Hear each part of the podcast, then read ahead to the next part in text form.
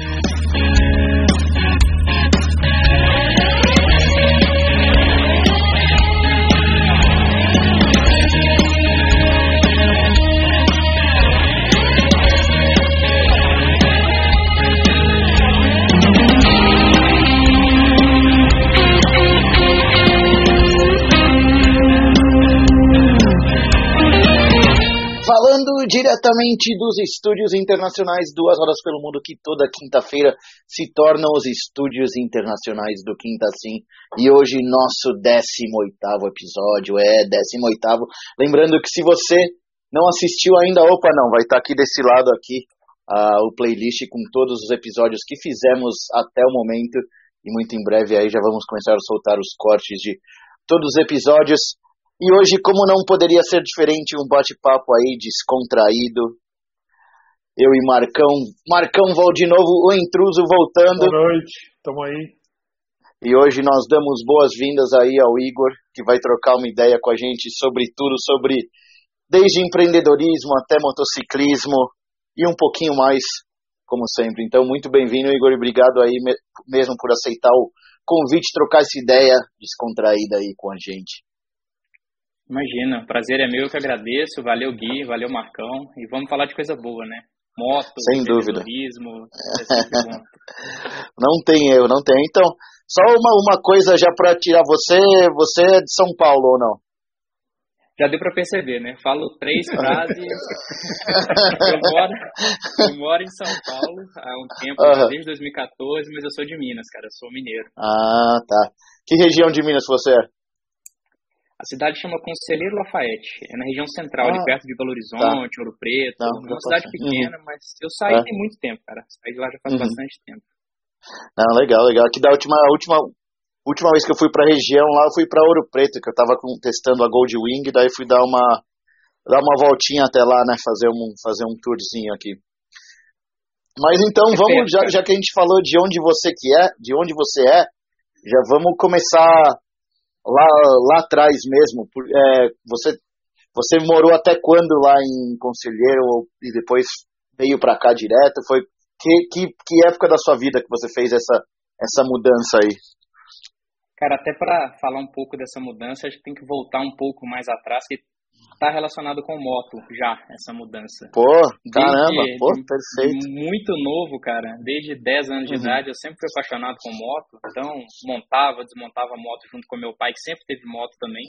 Uhum. E por essa paixão de moto, justamente desde criança, montar, desmontar, andar, ser louco com moto, eu fiz diária mecânica. Uhum.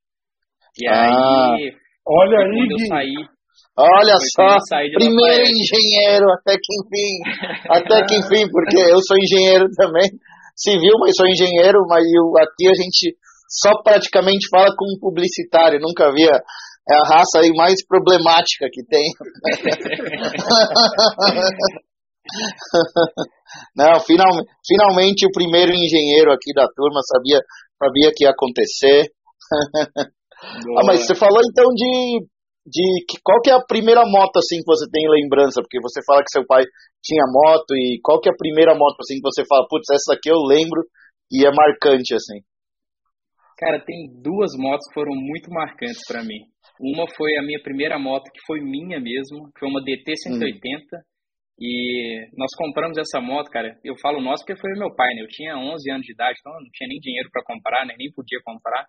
E uhum. nós fomos buscar essa moto numa cidadezinha do interior, ela estava desmontada. Então nós compramos ela em pedaços, em caixas, em caixa de papelão. Uhum. Então o motor uhum. uma caixa, roda em outra, suspensão, a moto veio toda desmontada. E aí montei essa moto junto com meu pai, então foi aí que tudo começou. E essa moto uhum. marcou bastante. E uma outra foi a saudosa XLX, a XLona.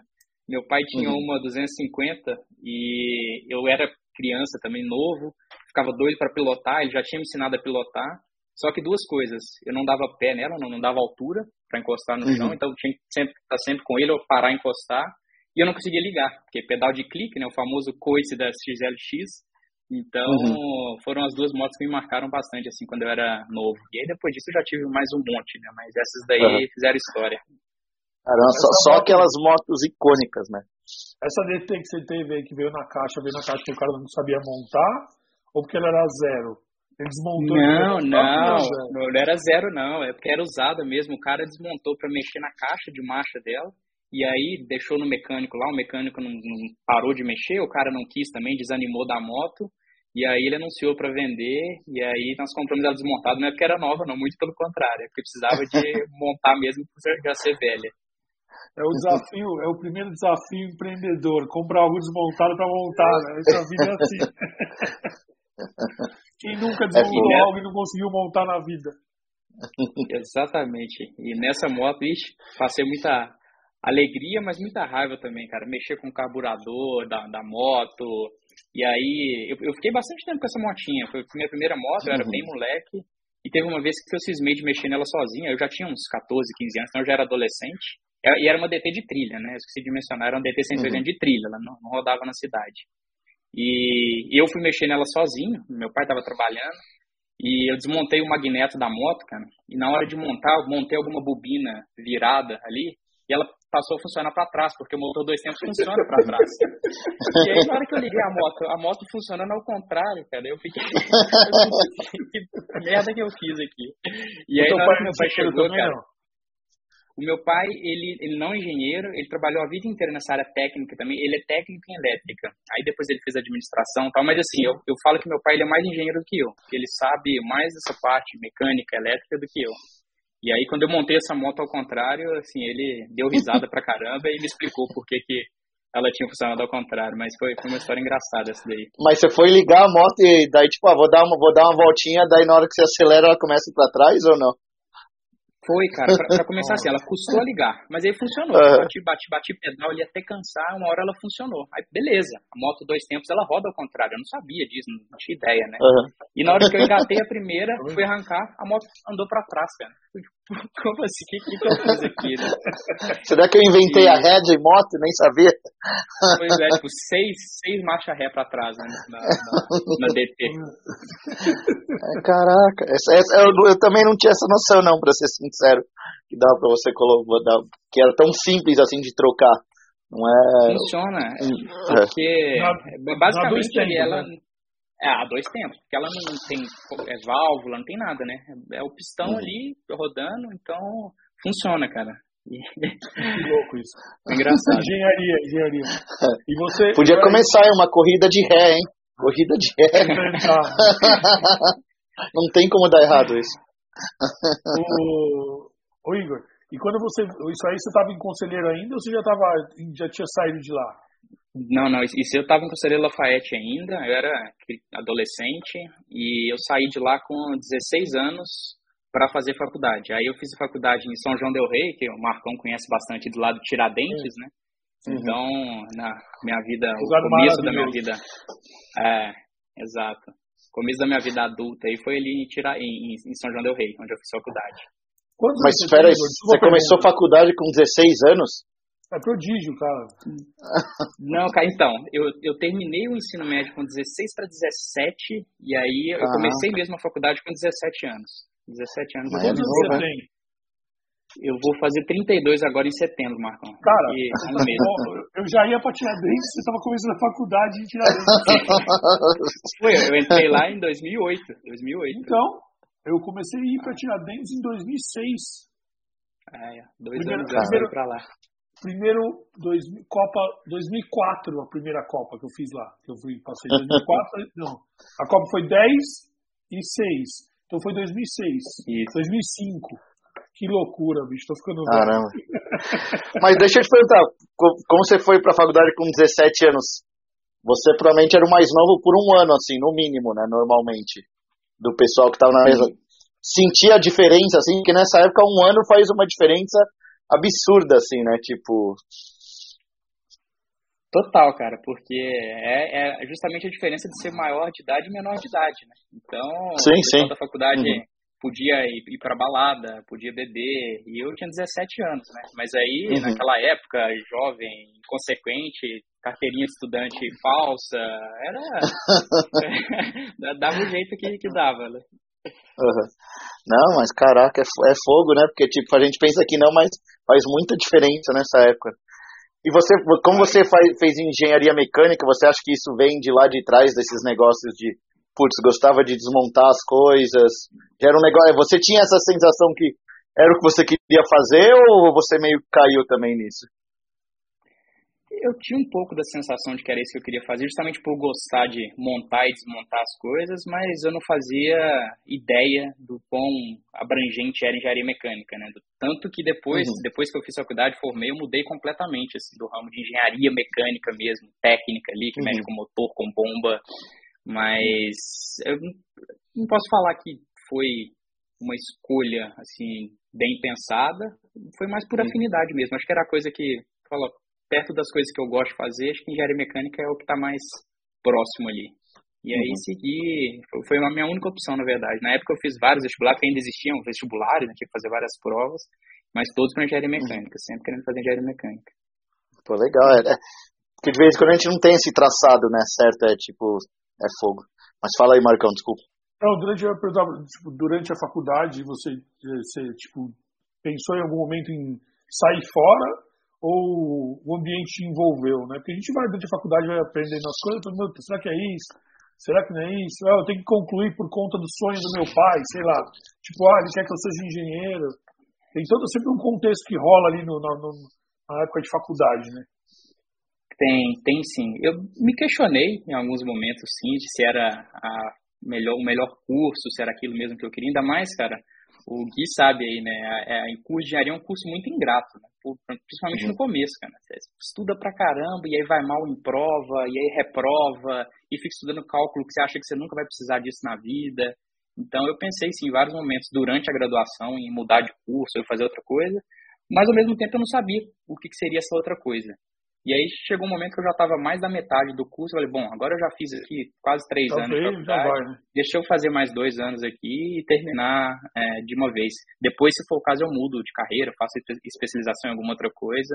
E acabou que foi um pouco assim também, né? Depois que eu é, isso foi, formei. Eu saiu totalmente da área, né? Saí totalmente. Eu trabalhei um tempo na área bem técnica mesmo de, de engenharia mecânica, com manutenção. Então eu fiquei dois anos numa mineração no interior de Minas, aí mudei de novo, cara, eu já mudei pra caramba. Isso aí. O cara é triste do mineiro, né? O cara é triste do mineiro, né? É, mineiro gosta, é. né? Mineiro gosta de, de mudar. É bom, cara, mudar. Esses dias eu tava contando aqui, tava conversando com a minha esposa, eu falei que eu já mudei de 19 casas, não de 19 hum. cidades, mas de casas. Porque Caramba. aqui dentro de São Paulo mesmo eu já mudei em alguns lugares, já morei em Belo Horizonte, morei em Florianópolis, então, já, já mudei bastante. É, eu, uma constante. Eu, eu segui um pouquinho o característica do mineiro, muito porque a família da minha esposa é toda mineira, né? E eles têm esse trânsito constante, que vão surgindo, como é muito interiorano, é, assim, igual você, você vai surgindo oportunidades, você acaba mudando naturalmente de cidade, né? E como a gente muda, muda de bairro em São Paulo hoje em dia, tipo, ah, vamos mudar, arrumei um trabalho mais pro, pro, pro outro da Zona Sul, tô morando na Zona Norte, pô, é mais fácil mudar do que ficar esse trânsito é muito o que acontece né, na região. Você tem Sim. muito disso, né? As empresas estão, as empresas grandes estão permeando outros lugares, e aí você acaba fazendo essa migração, né? É, natural, acaba né? mudando por questão de oportunidade mesmo. Né? Igual minha, primeira mudança foi para a faculdade, depois outra mudança por causa de emprego. Então é, é justamente isso, né? Buscando. E qual foi a sua primeira mudança para emprego? Minha primeira mudança para emprego foi, na época tinha muitos programas de trainee, né? então eu me inscrevi num programa de trainee e eu comecei a trabalhar na Votorantim. Então era uma mineração no interior de Minas Gerais também, a cidade chama Muriaé, uhum. onde eu morei. E aí lá eu trabalhava como trainee de engenharia de manutenção. Era uma mineração de, de bauxita, né, que é o que faz alumínio, que é o minério que é usado para fazer alumínio. Mas lá eu vi que eu não queria continuar nessa área, trabalhar com manutenção. Uhum. E eu lembro bem, cara, é até engraçado. Teve um Natal que eu estava de madrugada trabalhando lá, manutenção não para, né? Quando a produção para é que manutenção uhum. entra. E aí, no Natal, eu de madrugada, tava frio, assim, eu falei, putz, estudei cinco anos de engenharia, sofri pra caramba, eu não quero passar o resto da minha vida nisso daqui, não. E aí foi aí que me deu o clique de querer mudar. Aí mudei completamente, cara. Eu vim pra área. Aí, aí mudei para São Paulo, né? Veio outra mudança. Né? Mudei para São Paulo, vim para área comercial aqui. Então, deixei a área muito técnica mesmo de engenharia. Era um comercial técnico também, isso dentro da Votorantim ainda, então era a parte que uhum. fazia assistência técnica, desenvolvimento de mercado, mas já era bem mais um trabalho corporativo. E nesse meio tempo, cara, eu sempre tive, é, já, já, já mudando um pouco o assunto e complementando, o bichinho do empreendedorismo ali me cutucando. Uhum. Putz, preciso de fazer alguma coisa diferente, não estou gostando disso, meio que sempre. Mas isso paralelamente, assim, né? Sempre, sempre, sempre já teve. Paralelo. Uhum. Sempre em paralelo e tra trabalhando uhum. com outras coisas oficialmente, e aí na, nas horas uhum. extra ali pensando em algum projeto. E aí uhum. arrisquei a primeira vez empreendendo com, com uns amigos, uns colegas, numa área completamente diferente também. Acho que uhum. é algo que poucas pessoas conhecem, que é com tijolo ecológico para construção civil. Putz, então, já vi isso daí. Uhum. É, é um método construtivo diferente, tal, que usa um tijolo que não tem queima, tá, é bem diferente. Uhum. E aí investimos nisso e sim, eu já trabalhava como engenheiro, é, mas passou um tempo, eu vi que aquilo ali também não estava legal, eu estava longe, nessa época eu já estava aqui em São Paulo, e esse negócio era lá em Lafayette, mas foi, foi uma uhum. experiência uhum. legal, para começar a entender como é que funciona empreendedorismo. Deixa eu fazer uma pergunta que essa, tipo, a galera acha que todo mundo tem essa curiosidade. Como é o primeiro dia de, um, de uma pessoa que não mora na, na Babilônia pisar na Babilônia? Quando você chegou em São Paulo a primeira vez, você falou assim, vou morar aqui, né? E agora? Tipo, como é que foi essa parada? Porque isso tem muito do desbravar no empreender, né? Você vai de uma cidade, sei lá, sei lá quantos mil habitantes tinha a, a última cidade que você morou. Né? Uhum. Você está premiando a 100 mil, 200 mil, cara, para um negócio que é um, um, monstro de 18 milhões de pessoas, 18 né? milhões de habitantes. Enfim, como foi o primeiro impacto aí? Eu sempre tive um pouco de preconceito com São Paulo. E é até engraçado falar isso agora, porque hoje em dia eu gosto pra caramba daqui. Mas eu precisava de vir muito a São Paulo quando eu era trainee, porque os treinamentos que a gente fazia, a parte que é tipo uma universidade corporativa, era aqui na cidade de São Paulo. E desde a primeira vez eu gostei pra caramba, porque eu vi um lado de São Paulo que a mídia não mostra tanto, né? Porque se você ligar a televisão e ver São Paulo, o que você vai ver é só enchente, é coisa de. Só coisa ruim. Só, só, coisa ruim, só, só notícia, coisa ruim de crime, criminalidade e tal. E quando eu vinha para cá treinamento, eu vi o lado legal de São Paulo, de recurso, por exemplo. Eu lembro que, pô, de madrugada, tava no hotel, você queria qualquer coisa, sempre tinha. É até meio clichê falar isso, mas é real mesmo. Isso Sim. em 2000, 2012, que a gente ainda não tinha aplicativo igual hoje em dia que você consegue pedir comida da forma como a gente faz hoje em dia. Então, eu gostei pra caramba. Quando eu tive a oportunidade de vir de vez, eu não tive dúvida. Eu falei, bom, eu vou. É, o baque, e aí respondendo um pouco da sua pergunta, Marcão, o baque maior foi, e eu acho que é para a maioria das pessoas, em relação ao custo das coisas, né? Porque São Paulo é custo de vida, custo de qualquer coisa que é completamente diferente. É, tem até um cara que, que eu sigo no Instagram que vende carro de luxo, tal, que ele fala bastante, né? Que São Paulo dá, mas São Paulo tira. Então aqui uhum. tem muita oportunidade. Quem que é o cara? O chama Bruno da Consulting Cars. Ele vende uns carros, né? É, sabe quem que é, né? Sim. E aí ele, ele fala muito isso. São Paulo dá, mas São Paulo tira. E é bem verdade, né? Aqui tem muita oportunidade, tem clientela para tudo, mas paga-se o preço também, né? Sem dúvida, isso, isso, isso é uma das coisas marcantes aqui, né? Mas hoje em dia você já está acostumado. Quando chegou, não, fora o tipo clichê.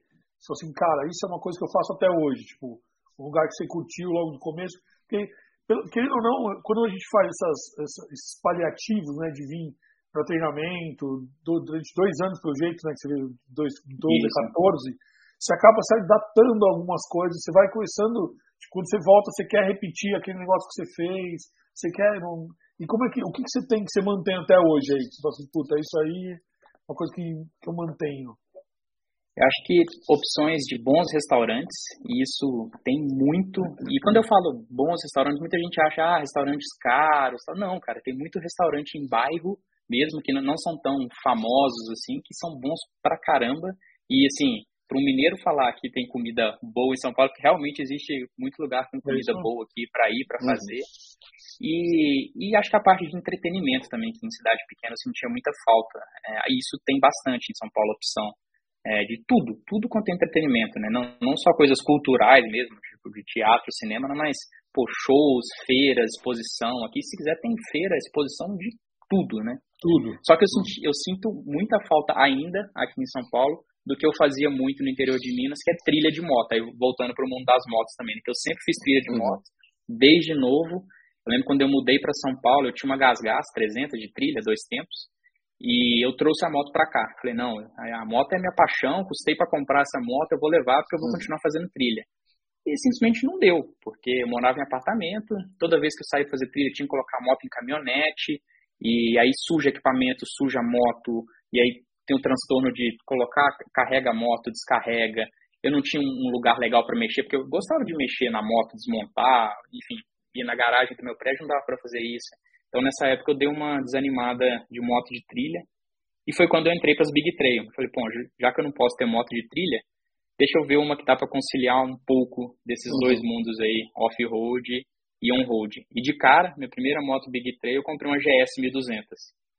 E... Já foi do 0 a 200 rapidinho. É, de, de cara. E... e não é tão trilha assim, né? Mas tudo bem. Não, não é, não é nada. Hoje em dia eu vejo que não é nada trilha, né? Não tem nada disso com trilha. É, principalmente a GS que eu peguei na época. Mas, mas foi, foi a forma que eu vi de ter. Fazer um mistão aí. É, exatamente. Mas você chegou a andar, você chegou a andar no Alphaville, não? Não, não. Não chegou? Cara, trilha, você fala? É. Não, eu, eu, fiz, eu fiz muita trilha em Mariporã, Paranapiacaba. Aí você é, tem trilha do outro lado. É. Aqui tem em Alphaville tem um monte, um monte, um monte, um monte. Eu até fui em algumas próximas em Santana do Parnaíba, na região. Isso, aí, mas, mesmo. É, uhum. há muito tempo. Essa muito região tempo mesmo. Atrás. Você parou de trilha, não? Não, não parei não, cara. Hoje ainda é. faço. Hoje em dia eu tenho uma CRFzinha 250, é, a, a, nacional, mas ainda faço, cara. É minha, minha válvula de alívio aí é, é trilha ainda. Eu, mas você faz o esquema de, de ir para algum lugar. Profissa, é profissa. É profissa. É, eu coloco a moto, coloco a moto na caminhonete e faço nos lugares. É, esse ano uhum. eu voltei a fazer enduro de regularidade. Eu tinha feito enduro de regularidade oh, lá quando, quando, eu morava em Minas. E aí eu participei uhum. do enduro de regularidade, até engraçado, que tinha muito tempo, então mudou completamente também, né? Enduro de regularidade, como era antigamente e como é hoje, né? Hoje em dia você coloca o seu celular ali e já é a planilha, é, é tudo ali através do aplicativo, né? Na minha época uhum. tinha um roadbook manual, a, um odômetro, um cronômetro, era completamente diferente. E aí eu fiz uma etapa em Santa Isabel, no interior de São Paulo, que pede Guarulhos, e fiquei em primeiro lugar, cara, na categoria GPS, que é uma categoria de iniciante, né, que tinha muito tempo que eu não fazia. Então foi, uhum. foi uma surpresa legal e foi bom voltar a fazer trilha, competir, assim, tinha muito tempo que eu não competia. Ah, as, aí, Gui, as veias empreendedoras aparecem na trilha, mano. Fazer do, no, no, no roadmap não é fácil, não. Ah, sem dúvida, é. sem dúvida. É. Exatamente. Você, você, tipo, depois você, você hoje você está trabalhando na empresa ainda e está com a Motax junto. E a Motax é a tua primeira empresa efetiva, não? Como é que é? Conta pra gente. Tem, tem, tem várias histórias por trás, né? Vamos, vamos lá. A, a história... Aí, isso aí que a gente quer, a história que a gente uhum. gosta. É, da Motax, como que foi? É, em 2020, a gente já estava na, na, pandemia, eu tinha uma Africa Twin. E hoje, o Guilherme, que é o meu sócio na Motax, ele, na, na época, ele não, não tinha moto, ele sempre gostou de moto speed tal, de pista, é, track day, esse tipo de coisa, eu sempre fui mais do off-road. E foi quando começou a flexibilizar da pandemia, estava todo mundo louco para sair de casa, e aí a gente pensou em fazer uma viagem de moto. Falei, cara, eu tenho a moto aqui, mas e acho que na época ele tinha uma Panigale, que é a moto, pô, não dá pra você viajar uhum. né, na, na Panigale. E a gente queria ir pra Serra do Rio do Rastro, que acho que é o destino mais famoso para motociclista no Brasil. Uhum. E eu sugeri na época ele alugar. Não conhece a canastra. É, pra quem gosta de off-road, canastra sem dúvida tem muito mais coisa legal para fazer. Mas aí, na época, eu fiz essa sugestão para ele de alugar uma moto, porque eu já tinha visto esse serviço, já tinha alugado moto fora do Brasil e foi super legal, foi uma experiência surreal. E nós começamos a procurar, eu e ele, moto para alugar aqui. E aí, como você sabe, existem empresas que fazem esse, esse, tipo de serviço, mas na época tinha muita fricção no processo. Tinha limite de quilometragem, é, não poderia pegar a moto tem, no né? final de semana. É, enfim, era, era um processo muito difícil para o consumidor, para o cliente final. E a gente foi alugar essa moto dele, pra você ter ideia, nessa época, nós dois aqui em São Paulo, a gente foi alugar essa moto dele lá em Belo Horizonte. Então alugamos a moto Caramba. lá, a gente. É, tem um cara lá saiu... que é mega louco, né? É, então, aí a, a, gente saiu essa viagem é, de Belo Horizonte e a gente tava com o intercomunicador no capacete, fomos nós dois conversando, porque os dois já estavam querendo também fazer alguma coisa diferente, abrir uma empresa, a gente trabalhava para outras empresas nessa época, e a gente sentiu a dor de, do consumidor, né? Pô, não conseguimos achar um serviço que atende legal. Será que não existe um espaço para a gente montar uma empresa dessa, focada na experiência do cliente? Por quê? Quando você aluga uma moto, especialmente uma moto de alta cilindrada, é diferente de alugar um carro, né? O carro é uma commodity. Você chega, pega a chave do carro ali e simplesmente vai viajar para aquele ponto. A moto não. Você sabe muito bem, né? A moto, o cara que pega uma moto grande dessa, ele é uma experiência, né? Ele quer viajar com um amigo, ele quer conhecer um lugar especial, então ele não quer simplesmente chegar de um ponto A até no ponto B, né? Tem a jornada, por mais clichê que isso possa parecer, mas é a experiência como um todo. Sim. E a gente conversou bastante sobre isso, é, sempre com a cabeça de negócio também, porque é outra coisa minha. Eu sempre gostei muito desse mundo de investimento, sempre li, estudei bastante sobre isso, sou meio que entusiasta desse mundo de investimento. Então a gente começou a colocar no papel um plano de negócio mesmo para ver se isso parava de pé. E a gente viu que daria, de certa forma, para testar e fazer. Então nós compramos umas, compramos duas BMW primeiro, uma GS 850, uma GS 1250 para testar, ver como que seria. E começamos a anunciar para locação. Isso assim, nós estamos falando de final de 2020, outubro, novembro de 2020. Ainda estava uhum. com algumas com bastante restrição de pandemia, mas testamos, é, acho que foi logo depois, até foi no começo de 2021 já, né, Marcão, que a gente começou a conversar tal. Né, eu, eu, lembro que foi, é, acho que foi março ou fevereiro de 2021, então já tem um ano e meio aí que a gente teve a primeira conversa. É, e desde então, a demanda aumentou, a gente, obviamente, nós compramos mais motos e sempre pensando nisso de a experiência do cliente. Então, a Motax não, não tem limite de quilometragem, porque pô, o cara quer fazer uma viagem longa, ele não vai ficar contando quilômetro, ah, fazendo conta, putz, vou ter que pagar 1,50. Não. Uhum. Quero simplesmente pegar a moto e curtir. A gente leva a moto na casa do cliente, que é outra coisa também. É, aqui em São Paulo tem muita gente que pede pra gente entregar a moto fora da cidade de São Paulo. Pô, eu tenho uma casa em Atibaia, vocês entregam a casa lá, vocês entregam essa moto na minha casa para eu sair para viajar? Entregamos. Estão pensando em ter menos fricção possível pro, pro cliente e tem, tem dado certo, né? É, as pessoas estão descobrindo cada vez mais isso de é, acesso, né? Você não precisa de ter a posse ali do, do bem, você precisa de ter acesso, né? Para quando vai usar.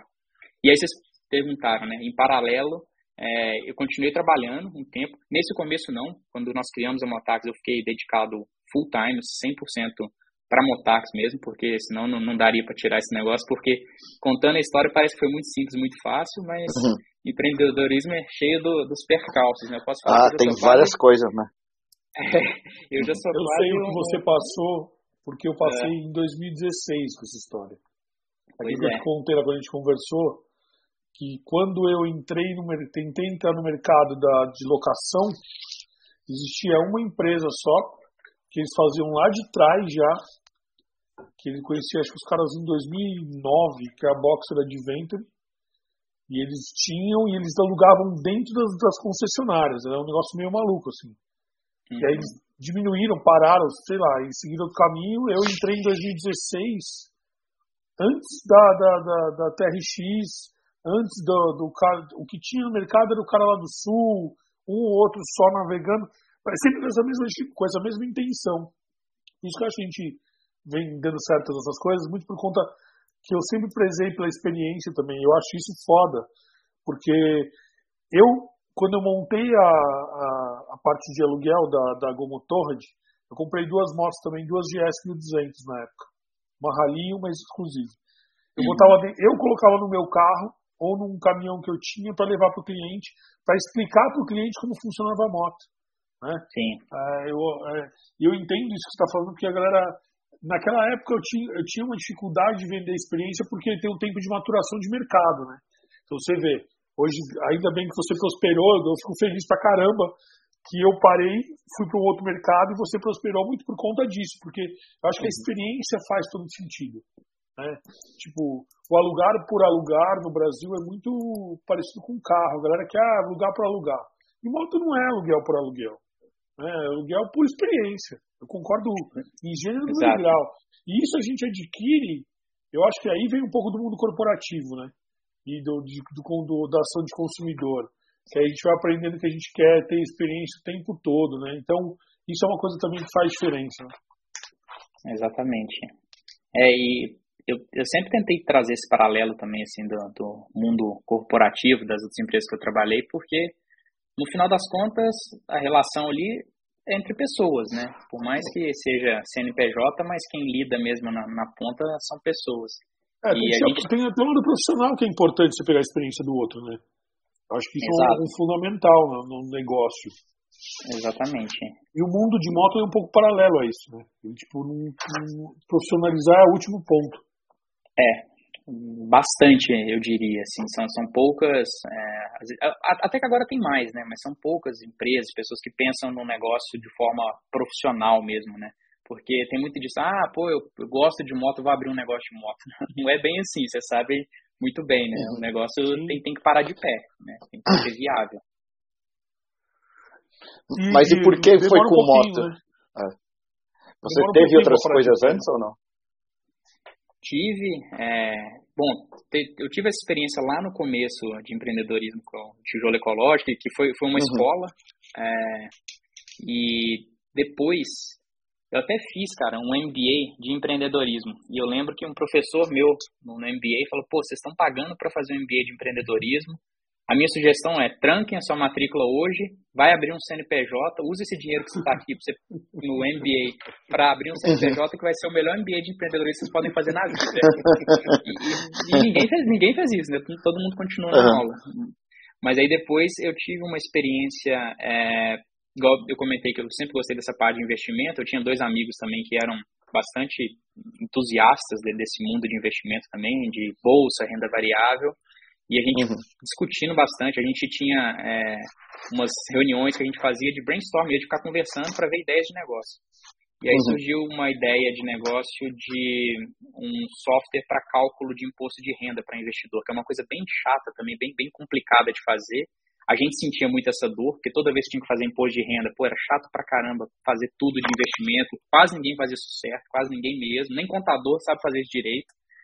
E aí a gente teve essa ideia, montamos essa plataforma tal, mas foi, eu posso falar que eu já tive um negócio que falhou, que foi esse daí, porque não, não foi para frente, a gente não, não, dedicava, nenhum dos, eram três sócios, nenhum dos três sócios podiam dedicar full time, mas aprendi pra caramba também nesse processo. Então, uhum. acho que é, quando fala que é, a gente não, não falha, né, a gente aprende, isso daí foi, foi bem verdade, aprendi pra caramba, obviamente, né, gastei dinheiro no processo, gostaria uhum. de ter tido sucesso, mas no final das contas acho que ainda foi positivo o saldo de ter aprendido. E aí finalmente mas, veio a Motax mesmo. Mas desse outro, só uma pergunta, desse outro, se você tivesse que pegar tipo uma lição assim, qual que é uma maior lição que você aprende com, com essas coisas que aquela que você fala que nem o, nem o MBA de empreendedorismo consegue te ensinar assim? Cara, acho que a maior lição é, tem que ter dedicação exclusiva mesmo para o negócio. Você não consegue montar um negócio de sucesso dedicando parte do, do tempo ou parte do, do dia só. É, principalmente na fase que ainda não tem processo bem estabelecido, que o negócio não está rodando por conta própria, que está descobrindo muita coisa nova ainda. Então, acho que a principal lição foi isso daí, de dedicação mesmo. E, e outra coisa também, né, que fala-se muito, ah, você tem que buscar aquilo que ama, paixão, isso daí, tipo. Olha lá, Gui, olha lá. É. O Gisele, o Gisele. A máxima sempre aparece. Aqui, aqui uma é. sempre aparece. é que tô, a gente está risado, a gente interrompe, a gente interrompe por dois motivos. O primeiro motivo é que realmente uh, esse eu acho que é um corte de dedicação, a galera que empreende no começo sim, sim. E segundo, a máxima é trabalhe com o que você gosta, que talvez você possa deixar de gostar do que você gosta. Entendeu? É, isso é muito verdade, cara. Já, já teve, eu amo andar de moto, gosto pra caramba, isso é indiscutível. Mas já teve vezes que eu tive que levar moto para cliente pilotando, por exemplo, e falar, putz, cara, nossa, vou ter que pegar essa moto. E motão, assim, GS 1250, tal, que todo uhum. mundo é uhum. louco para pilotar. Fala, nossa, vou ter que pilotar essa moto.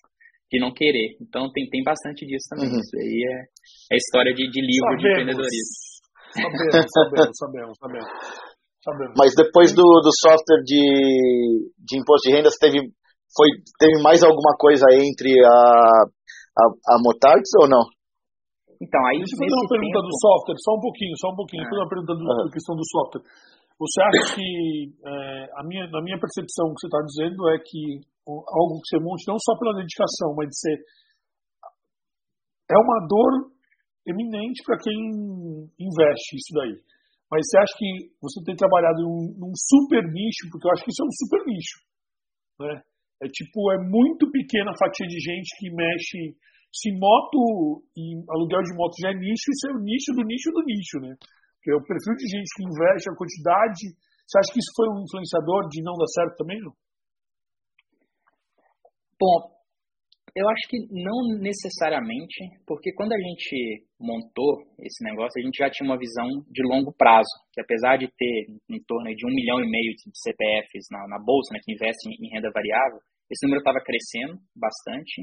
E a gente tinha muito, na época, a, a ideia de que se a Receita Federal começasse a fiscalizar mesmo imposto de renda de investidor, tanto de gente que ia cair em malha fina e esse serviço ia deixar de ser um nice to have, né, ser bom de ter, passar a ser obrigatório, must have, e aí o negócio ia explodir. Então, daria escala.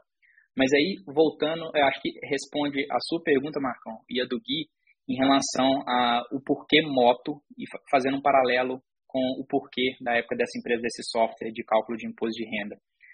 Nenhum dos três sócios tinha expertise na parte técnica de desenvolvimento de software. Então a gente teve que contratar um desenvolvedor, uma empresa, para fazer isso daí, ficar escrevendo linha de código ali, e a gente não entendia disso. Já na moto, não. Por moto, apesar de o negócio de locação de moto, a, a moto ser o meio, né, eu entendo desse mercado, eu entendo da moto em si. Acho que aí tem uma grande uhum. diferença também para esse software, porque o software, apesar de ser um negócio super escalável e fácil, o custo é, fixo depois de um software desse é muito baixo. É, é basicamente de, de é, esse nome do, é, é manter com os, uhum. a nuvem, e a, manutenção dele, exatamente. Infraestrutura é, do negócio. Isso, exatamente. A infraestrutura que isso é necessária. Mas nenhum dos três sócios, além de não, não dedicar full time, não tinha expertise nisso mesmo. A gente sempre ia ficar na mão do desenvolvedor e foi o que aconteceu. E essa ideia tem estar tá no papel ainda não? Vocês já descartaram? Vocês só engavetaram? Está engavetada, assim, é, o, a linha de código, ela não é bem uma patente, né, mas é, ela, ela tem, tem uma, é, como que chama? Esqueci Propriedade intelectual por trás, não é? Propriedade intelectual, exatamente, ah. era essa palavra que eu estava buscando. Então, é nosso ainda, mas o CNPJ, por exemplo, a gente já cancelou, tal, então não, tá, tá engavetada, acho que a gente não desengaveta então, isso é mais. É um bom momento, né, para você tipo, falar esse tipo de coisa, porque hoje tem, a galera vem falando muito sobre isso, né, hoje o TikTok, o TikTok moderno tá falando o tempo todo, os caras estão aí vendendo a torta de jeito curso de investimento, curso não sei o quê, e só faz para você entrar, né? A hora que você tem que chegar no, na dor, ninguém tá falando da dor ainda, né? Então acho que Exatamente. de repente, né? Você pode desenvolver é. esse negócio aí. O desenvolver sempre é ruim, né, bicho? Você tem que arrumar um sócio para desenvolver. Tem que ter um cara que seja uhum. sócio. Uhum. Tem jeito. É. Tem, tem, tem que ter um sócio com expertise e dedicar também porque não, não adianta. Isso daí, se, se não tiver dedicação ali, o negócio. Se não, mais do que dedicação até, né? Perseverança. Porque no começo os motivos para desistir são muito grandes, né? Maiores até do que os para continuar. Mas se a gente não tentar mesmo por um tempo aí perseverar, nunca vai saber se está certo, né? Mas você vê esse tipo, que isso eu acho que é um ponto importante, né? Tipo, muitas vezes a, a, a maioria das pessoas, quando estão procurando algum negócio para empreender, elas vão, elas têm a tendência em pegar negócios que ela tem uma expertise, pelo menos um pouco, né? É, mas muitas vezes também a gente vai em coisas que a gente tem dificuldade, né? Tipo, não de não dificuldade, mas que nem você falou, que a gente sente a dor, assim, do, na prática mesmo, né? Tipo, que nem fazer imposto de renda, que é um saco, assim. Então, um negócio que talvez seja importante até para o pessoal aí, né? Tipo, outra lição é tipo o negócio do das expertises, principalmente de sócios, né? Que talvez é interessante mesmo o negócio Exatamente. de tipo alguém que seja focado mais naquilo, que entende mais daquilo dentro, para não ter que ficar pagando, ou mesmo quando se for pagar o desenvolvedor, é alguém que realmente entende do que o desenvolvedor está fazendo, né? Que isso, é, de vez em quando, você não tem a mínima ideia do que o cara está fazendo tem que ter perfis complementares também. Por mais que seja uhum. ótimo, excelente você trabalhar com pessoas que são similares, né? Pô, dá, é muito fácil você conversar com gente que pensa a mesma coisa. Mas acho que perfil uhum. para, para a sociedade, assim, tem que ter uma complementariedade, sim, e um é, completar onde o outro tem alguns gaps. Então acho que isso é importante. É. Mas depois dessa teve alguma outra empresa ou não? Ou foi, ou foi direto para ou foi para Motarx? Não, aí tô, tô Eles direto. Não vão, né, Gui? Com, com eu sei, mas, mas o cara foi pra faculdade com 16, então. É, não vão. Já tá... tô funcionando aqui já, já tô jeito. Assim, meu Deus do céu, o cara, o cara tem 30 anos já tá. Ó, é. pra caramba já. É. E, mas é nesse meio tempo também, depois que, que eu montei a Motax, eu, eu, tive uma experiência num período, essa história até é legal também, acho que se for ver, a gente tem muito, muita influência do que a gente é hoje pelas coisas que passaram, né? É, uhum. Nessa época que eu estava fazendo esse MBA, eu comecei a interessar muito por esse mundo de tecnologia, startup, inovação. Pô, você vê as empresas aí, ah, empresa unicórnio com um bilhão de dólares, deve ter alguma coisa legal nisso, né? Então, eu quis trabalhar com, com startup e na época estava lançando, foi aquela época da febre dos patinetes aqui no Brasil, uhum. patinete elétrico. E eu tinha alguns amigos que estavam no time de fundadores né, dessa empresa aqui. Então, uhum. conversando com eles sobre a empresa, como que estava tal, eu achei interessante, eu achei legal. E eu, nessa época eu estava trabalhando numa empresa francesa que chama Eramet. Eu trabalhava na área comercial, vendendo aço, então vendia aço para Embraer, para a indústria de aço, para Taurus. Era, era até bem legal, viajava, viajei o mundo inteiro nesse trabalho. Mas uhum. eu quis mudar para startup. E aí, esse meu amigo que trabalhava nessa empresa me convidou para trabalhar com a Grow, né, que é a empresa aí de Green mais Yellow, do, dos patinetes, uhum. é, para lançar operação lá no Sul. Foi quando eu mudei para Florianópolis. Então, uhum. foi legal, foi uma puta experiência também, porque eu falo que foi praticamente empreender com o dinheiro dos outros, porque estava uhum. começando do zero também, é, então tinha que construir processo de tudo mesmo, definir estratégia isso foi bem legal. Passei muito pouco tempo lá em Floripa e nessa, por essa mesma Infelizmente, né? Infelizmente. Infelizmente, deu nem para aproveitar o verão de Florianópolis. Peguei só a época de chuva lá. Caramba. Então, não, não, não Quanto curti. tempo ficou? Fiquei dois meses só morando lá. Uhum. E foi, foi, engraçado, cara, porque nesses dois meses eu tava no Airbnb. No dia que a minha mudança chegou, minha mudança veio de, foi de São Paulo, né, para Floripa. Quando a mudança chegou, eu tive uma reunião que mudou toda a estratégia da empresa e eu ia para Belo Horizonte. E aí, tipo, a minha mudança, cara, o mesmo caminhão que chegou em Floripa levou minha mudança para BH. Então, Nem tira, nem tira, nem tira, deixa as coisas aí. Exatamente isso, nem, nem tira, já volta direto. Isso foi em 2018. E aí, mudei para BH, fiquei morando lá em BH um ano e pouquinho, é, nessa mesma empresa ainda, cuidando da operação do, dos patinetes lá. Foi, foi uma escola, realmente, aprendi pra caramba, um monte de coisa. E comecei a aprofundar e gostar mais desse mundo de mobilidade. Para quem mora em São Paulo, para quem já veio em São Paulo, sabe o quanto que é frustrante e até revoltante você ficar preso duas horas dentro de um carro, num trânsito. Tanto que eu sempre gostei de moto aqui em São Paulo por causa disso, né? Apesar de ser perigoso, uhum. mas a agilidade que te dá para transportar, porra, excelente.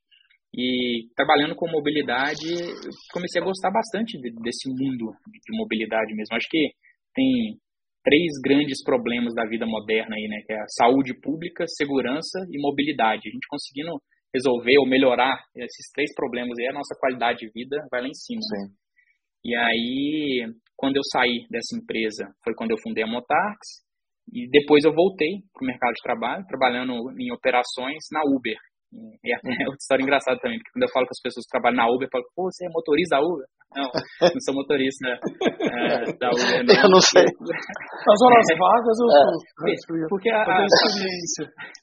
A, as pessoas não, às vezes nem imaginam né, que existe um, uma empresa uhum. mesmo robusta tal por trás da, da, um aplicativo que você simplesmente pede ali e faz uma viagem para o aplicativo.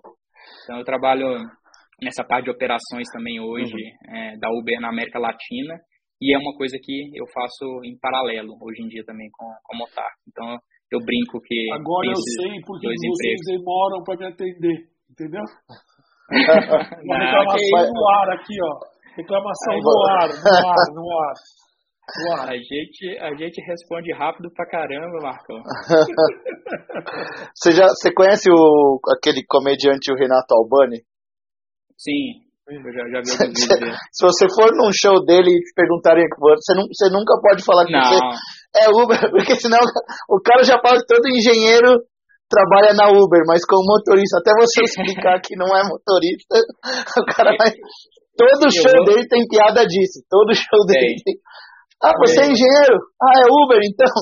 Ô Igor, me fala uma coisa aí, cara. Por que, você acha que os patinetes ah. não deram certo? Cara, porque assim, ó, a startup é um negócio bem legal mesmo, né? Eu acho puta é. do caralho. Os unicórnios, a galera injeta um monte de milhão. Eu acho que os caras estão muito mais preocupados em comprar o que gerou aquilo de, de informação do que o serviço em si. Essa é a minha sensação. Porque, uhum. cara, não faz sentido o negócio de uma hora para outra sair do zero ao 100, depois do 100 ao zero, um, um quinto do tempo, né? Então, é, por que, que você acha que não rolou, você que viveu esse mundo aí? Eu acho que nunca, nunca é um, um, fator só, né? Acho que é uma, uma soma, né? Tem, tem vários fatores para isso. E no caso do patinete, que é a micromobilidade, é, eu acho que faz muito sentido isso, que é o last mile, né, aquela última milha. Então a pessoa, ela trabalha, por exemplo, ela pega um metrô ou pega um ônibus, mas o metrô ou ônibus não vai estar na porta da casa dela. Então para ela fazer esse último trecho até chegar, eu acho que faz muito sentido micromobilidade. E aí pode ser patinete elétrico, pode ser bicicleta, tem, tem várias formas né, disso ser feito. Que nenhuma mas, certo em São Paulo efetivo, né? Então, e acho que um dos motivos é esse, porque as pessoas usavam muito como recreação, como lazer. Ela não, uhum. não entrou na rotina das pessoas a micromobilidade como uma forma confiável de fazer esse, esse último trecho, né, o last mile, então o último quilômetro, último quilômetro e meio do, do transporte diário. Acho que esse é um dos fatores. No caso específico de patinete e bicicleta para Brasil, e até uma coisa triste de falar, não tenho orgulho nenhum de falar isso, questão de vandalismo tem bastante. Não, sem dúvida. Então, eu lembro quando, quando eu trabalhei lá em Belo Horizonte, a gente buscava bicicleta e patinete dentro do rio, toda vez. O pessoal pega e joga de sacanagem mesmo, sabe? Uma coisa que poderia Isso, isso é fogo, né, cara? Mundo. Isso é fogo demais. Educação, né, amigo? Uhum. Tem... É. Tanto que, assim, hoje, você vai na, na, França, ainda tem patinete elétrico. Você consegue alugar, vai na Espanha, tem. alguns países, principalmente na Europa, você ainda consegue alugar patinete elétrico e usar tal. Então, no, no Brasil, foi esse fator de, de não usar é, como meio de transporte mesmo questão do vandalismo. E isso de startup, é, Marcão, eu aprendi também, assim, acho que dinheiro demais também, em alguns aspectos, faz mal para um negócio. Porque no começo de uma empresa, por exemplo, é, quando você tem o capital restrito ali, você vai fazer tudo para otimizar. Você quer otimizar é suas margens, é, você quer reduzir custos. Você não consegue esbanjar, né? Exatamente. Agora, quando você tem dinheiro infinito, pô, para que, que você vai otimizar algo você pode gastar ali. Então, acho que tem, tem um pouco disso, né? É, eu gosto bastante é o, papa, desse... é, o, é o filho paparicado da mamãe que ganha um monte de dinheiro, faz o que quer, porque pode ter sucesso ou não, né? Mas vai que dá. Né? Exato, não vai fazer falta. Exatamente. E se escala a qualquer custo, né? Ah, tem que crescer, tem que crescer, tem que ter milhões de usuários, milhões de. Enfim. E no, no final das contas, a, a conta mesmo não fecha ali. Então acho que. Não sei se você pode falar fatores. disso, até aproveitando. Eh, a Uber ainda sofre um pouco com isso, né? Com a questão de escala, de volume, de valor, de é. tipo de estar tá no mercado. Assim, eh, o que se conversa com as pessoas do meio de empresariado é que ainda não, não, não zerou a conta. Né? A conta é não é zero ainda. Eu não, não, realmente não, não posso comentar, Marcão. Isso é algo que não Entendi, posso. Não. Tentei, né? Assim, não, só, obviamente você fala o que você quer, mas assim, o que, gente, o que, você pode falar, a gente entende, assim, até, eu até comentei esses dias, eu fui no evento de lançamento da R18, da BMW na terça-feira, uhum. e eu fui de Uber Black, que era um pouco mais caro, que é um pouco mais caro do que o Uber X que a gente estava acostumado. A gente teve uma perda, uma defasagem de Uber X, não é uma reclamação, mas é uma constatação absurda, assim, os caras perderam qualidade do carro animalmente, assim, né? Tipo, você percebe que o cara tá ali caçando cavaco mesmo, tentando arrumar alguma coisa pra fazer para ganhar uma grana, e o carro tá, tipo, o usuário, aquela experiência toda que o Uber construiu, hoje, não existe. Não existe, assim, isso eu, eu como usuário, assim, né? Não vou nem. Uhum. Não tenho nem o mérito que você trabalha lá ou não, não é nem isso. Mas assim, Sim. eu digo muito por conta de ter sido um unicórnio, por conta de ter sido uma empresa que investiu milhões, de ter sido um negócio que pegou uh, uh, fortemente, que movimento, acho que isso movimentou o mercado de, de mobilidade no Brasil muito. Né? Eu acho que esse foi um divisor de águas, inclusive acho que para a entrada dos patinetes, para a entrada do, do, das bicicletas, uhum. para a entrada desses desses outros meios que vieram através de aplicativo, que até outro dia, sendo minha mãe, eu vi o Waze me oferecendo 16 reais para eu passar a pegar uma pessoa para levar para outro lugar. Uhum. Eu não sei se isso, isso não foi divulgado, foi, não sei como é que tá. Ah, o, do, o, o do Waze eu vi, cara, que aparece do nada, mas eu nem sabia que tava. Não, é uma carona. Eu, eu, não, eu não fiquei sabendo, eu só é, fiquei sabendo que eu olhei o aplicativo assim. E o é, engraçado é que foi uma vez que eu tava de moto até. Eu falei, o que, que, eu vou fazer? Pegar alguém aqui de moto e... Como você não colocou, que lá no Waze você tava de moto, ele. Meu, tipo, não, mas uma vez eu peguei ele que, quando eu tava de, no, no, na, no modo moto, porque eu só ando no modo moto, cara. Eu cheguei e falei, que é isso aqui? Como é que eu vou pegar alguém, mano? Virou mototáxi é, agora o negócio do Waze. Só ando no, no Waze com moto também, pra, pra mim nunca apareceu, não. É. Não, mas parece, parece. Parece, ó, eu tava indo da minha casa da minha mãe pra casa de algum lugar que, que não era que eu conheço, assim, e eu queria a alternativa de caminho. Aí me ofereceu 16 reais, 18 reais pra eu passar, pegar uma pessoa e que estava indo para um caminho perto do meu. Eu nem imaginava. E daí, e daí fala, né, o tanto que é de o tanto que vai desviar do seu caminho e etc, essas ah, coisas assim. que é um carona, né? Tipo, um, é. um carona. Mas enfim, você. Não vamos falar mais de Uber, vou deixar você de boa. Tá? Beleza? Vamos, vamos falar de moto, que é melhor. Mas deixa eu te perguntar uma coisa, o... porque a gente fala muito desse negócio de. Principalmente de alugar, que de vez em quando tem aqueles tem, de vez em quando não, você pega muitas crianças que tipo, vai alugar o carro e o cara não tá nem aí, né? Tipo, com o jeito que anda, com essas coisas. Você vê que o cara que faz isso de. O cara que aluga a moto é um público diferente, que, tipo, tá mais preocupado, essas coisas assim, com, com a integridade geral, assim, sabe? Olha, para esse tipo de moto de alta cilindrada e até o público que grande parte que a gente atende, eu acho que uhum. sim, é, eles estão mais preocupados. Assim, isso é até uma grata surpresa. É, a gente tem motos que, que tem relação, né, que não é cardan, então tem corrente, coroquião uhum. ali. E tem cliente que às vezes lubrifica com tipo, ele mesmo, por conta própria. Ele fala, pô, viajei e tal, uhum. mas eu uhum. passei o spray, ou passei uma. Ele pergunta se pode passar. Então, assim, tem, tem esse cuidado. Já teve cliente que, apesar da gente não, não cobrar a lavagem, né, ele pode entregar a moto suja, entregou a moto assim impecável de limpeza pra gente. Falou, ah, não, pô, eu gosto da moto, eu gosto de limpar, tá? Então eu limpei a moto na minha garagem. O cara limpou na garagem dele. Então isso tem. Já vou ficar com saudade de lavar. olha, olha, olha um novo negócio aí, empresta a moto só pro cara lavar. Tá com saudade de lavar, só aqui. Não, em compartilhamento acontece isso também, viu? A gente, a gente também na, na, na Farhide, a gente entrega a moto pro cliente e a gente lava. E no nosso caso, o cliente tem cliente que ele leva para lavar, ele acompanha. Não precisa, uhum. mas os caras fazem, os caras fazem. É curtição Sim. mesmo. É que de vez em quando é parte do ritual, assim, né, da pessoa, assim, até, né, tipo, eu vou, eu ando de moto, depois a partezinha ali do relax. Cara, tem, tem gente que acha relaxante, assim, lavar a moto, né. Eu, a, minha, é. a minha é suja pra caramba, não tem jeito. Eu também. E às vezes até para ficar com a moto mais bonita ali, né? Enquanto tá andando, uhum. ah, quero ficar com a moto mais apresentável. Então isso tem. Uhum. Quando vocês, Qual... vocês resolveram montar, é, ah, vamos montar a Motarx, qual foi o teu objetivo principal? Porque assim, eu lembro, você falou já que a questão de serviço, de proporcionar serviço, mas a gente sabe que o dia a dia ah, tem os tombos, né? Uh, tem as, tem, tem, uh, o moto ela tem duas rodas, né? Então a gente sabe.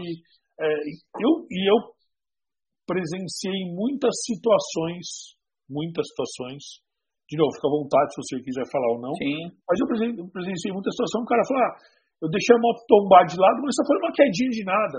E aí não quer pagar as peças que estavam em contrato que tem que pagar.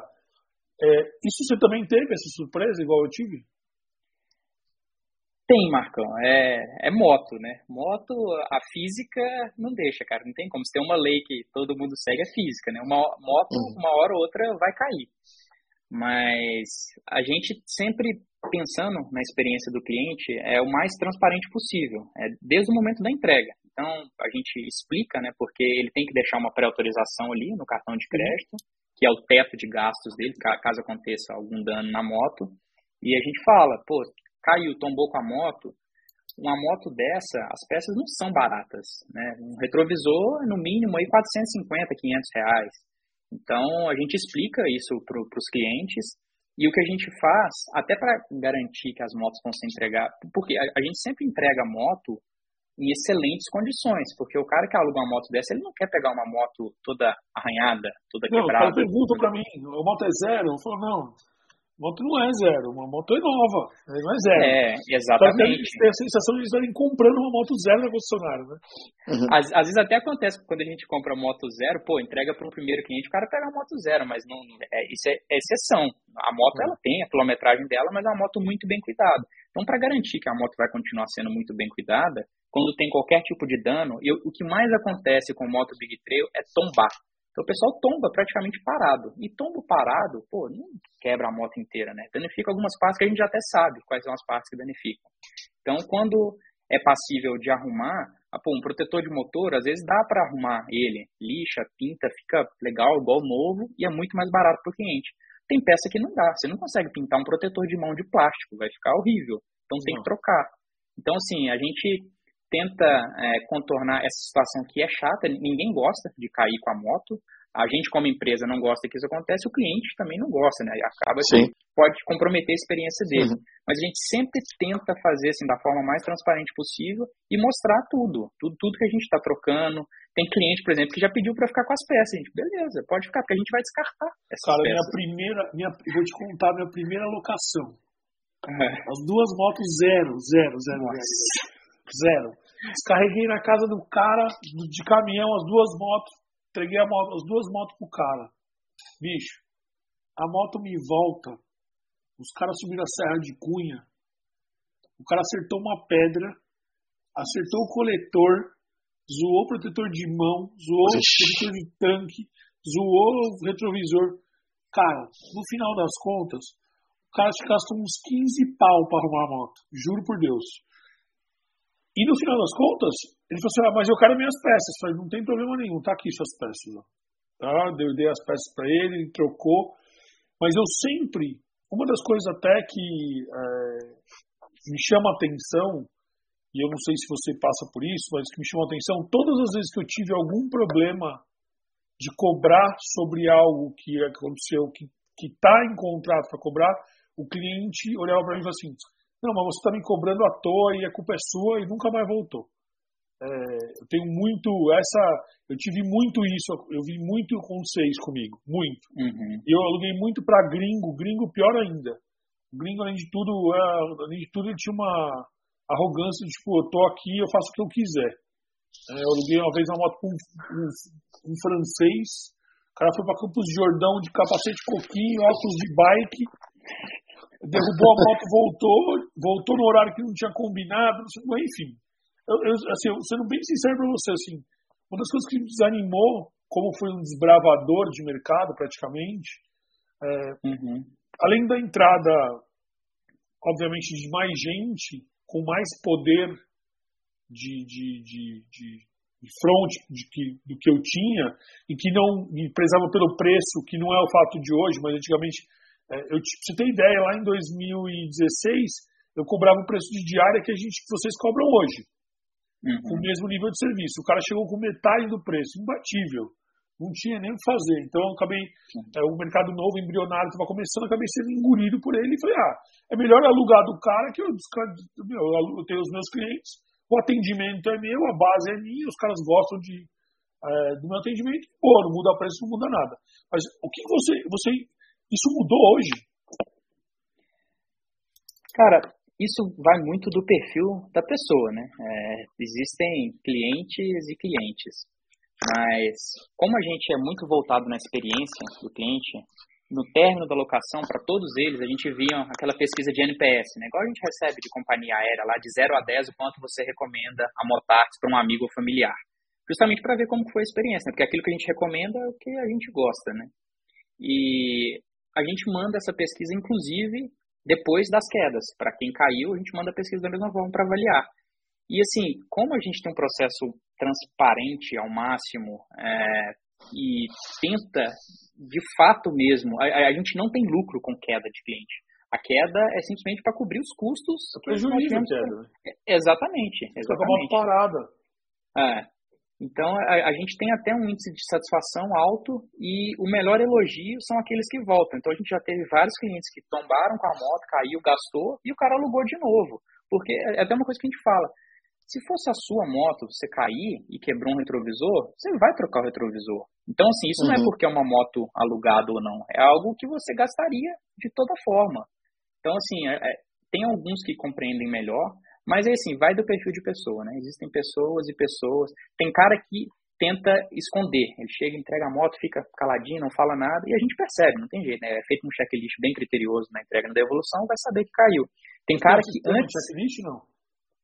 É, é por fotos, então a gente tem o um registro de fotos tanto na entrega quanto na devolução, mas o checklist mesmo é um documento que o cliente assina, o cliente e, o funcionário da Motaxi oh, entrega a moto. Aí embaixo tem o nome, ó, CR Mob. Pode, pode baixar lá para vocês verem, testar. É de graça. É de checklist? É de checklist de especializado em. A gente usa na Forride, que é do Gustavo, do meu uhum. sócio, e a gente recomenda para vocês usarem para você testar. Que tem tudo ah, isso aí. E além disso, Boa. você consegue controlar a manutenção da moto. Tem um dashboard fudido da internet. Você consegue controlar a manutenção que você fez, que você vai fazer. Que, que tipo, enfim, dá uma olhada lá que vai fazer sentido. A gente oferece é gratuito mesmo. Testa lá. Aí é, é, uma. É uma se sua frota já está com um número bom de motos aí, de fluxo de motos, é interessante você ter algo mais automatizado. O cliente também assina no final, ele recebe por e-mail, você manda para ele por e-mail o checklist todo que você fez, é, ele recebe um documento oficial e tal. É bem interessante. Tem a Legal. versão free, depois tem as versões que você paga aquelas coisas de software, né? Paga Sim. pouco é dinheiro por, por, por, por mês se você precisar de muito volume, enfim. Mas isso aí pode, pode testar que funcione. Se você precisar, você me fala, eu falo para ele abrir um. Gustavo, tá me ouvindo aí, ó? Vamos abrir um O diretor. Aqui. É. Parceria isso. Aí a gente faz uma parceria aí e boa. É... Boa que é, que é, o que a gente é o, é o que a gente usa na, na Farhide desde o começo, funciona super bem. Uhum. É, cara, quais são, tipo, você, você enxerga desse mercado de moto aí, não só de, de aluguel, no geral, como você está vendo esse momento que a gente está passando aí no mercado? Olha, acho que tem melhorado, tem muita coisa, a gente ainda tem que evoluir em muita coisa.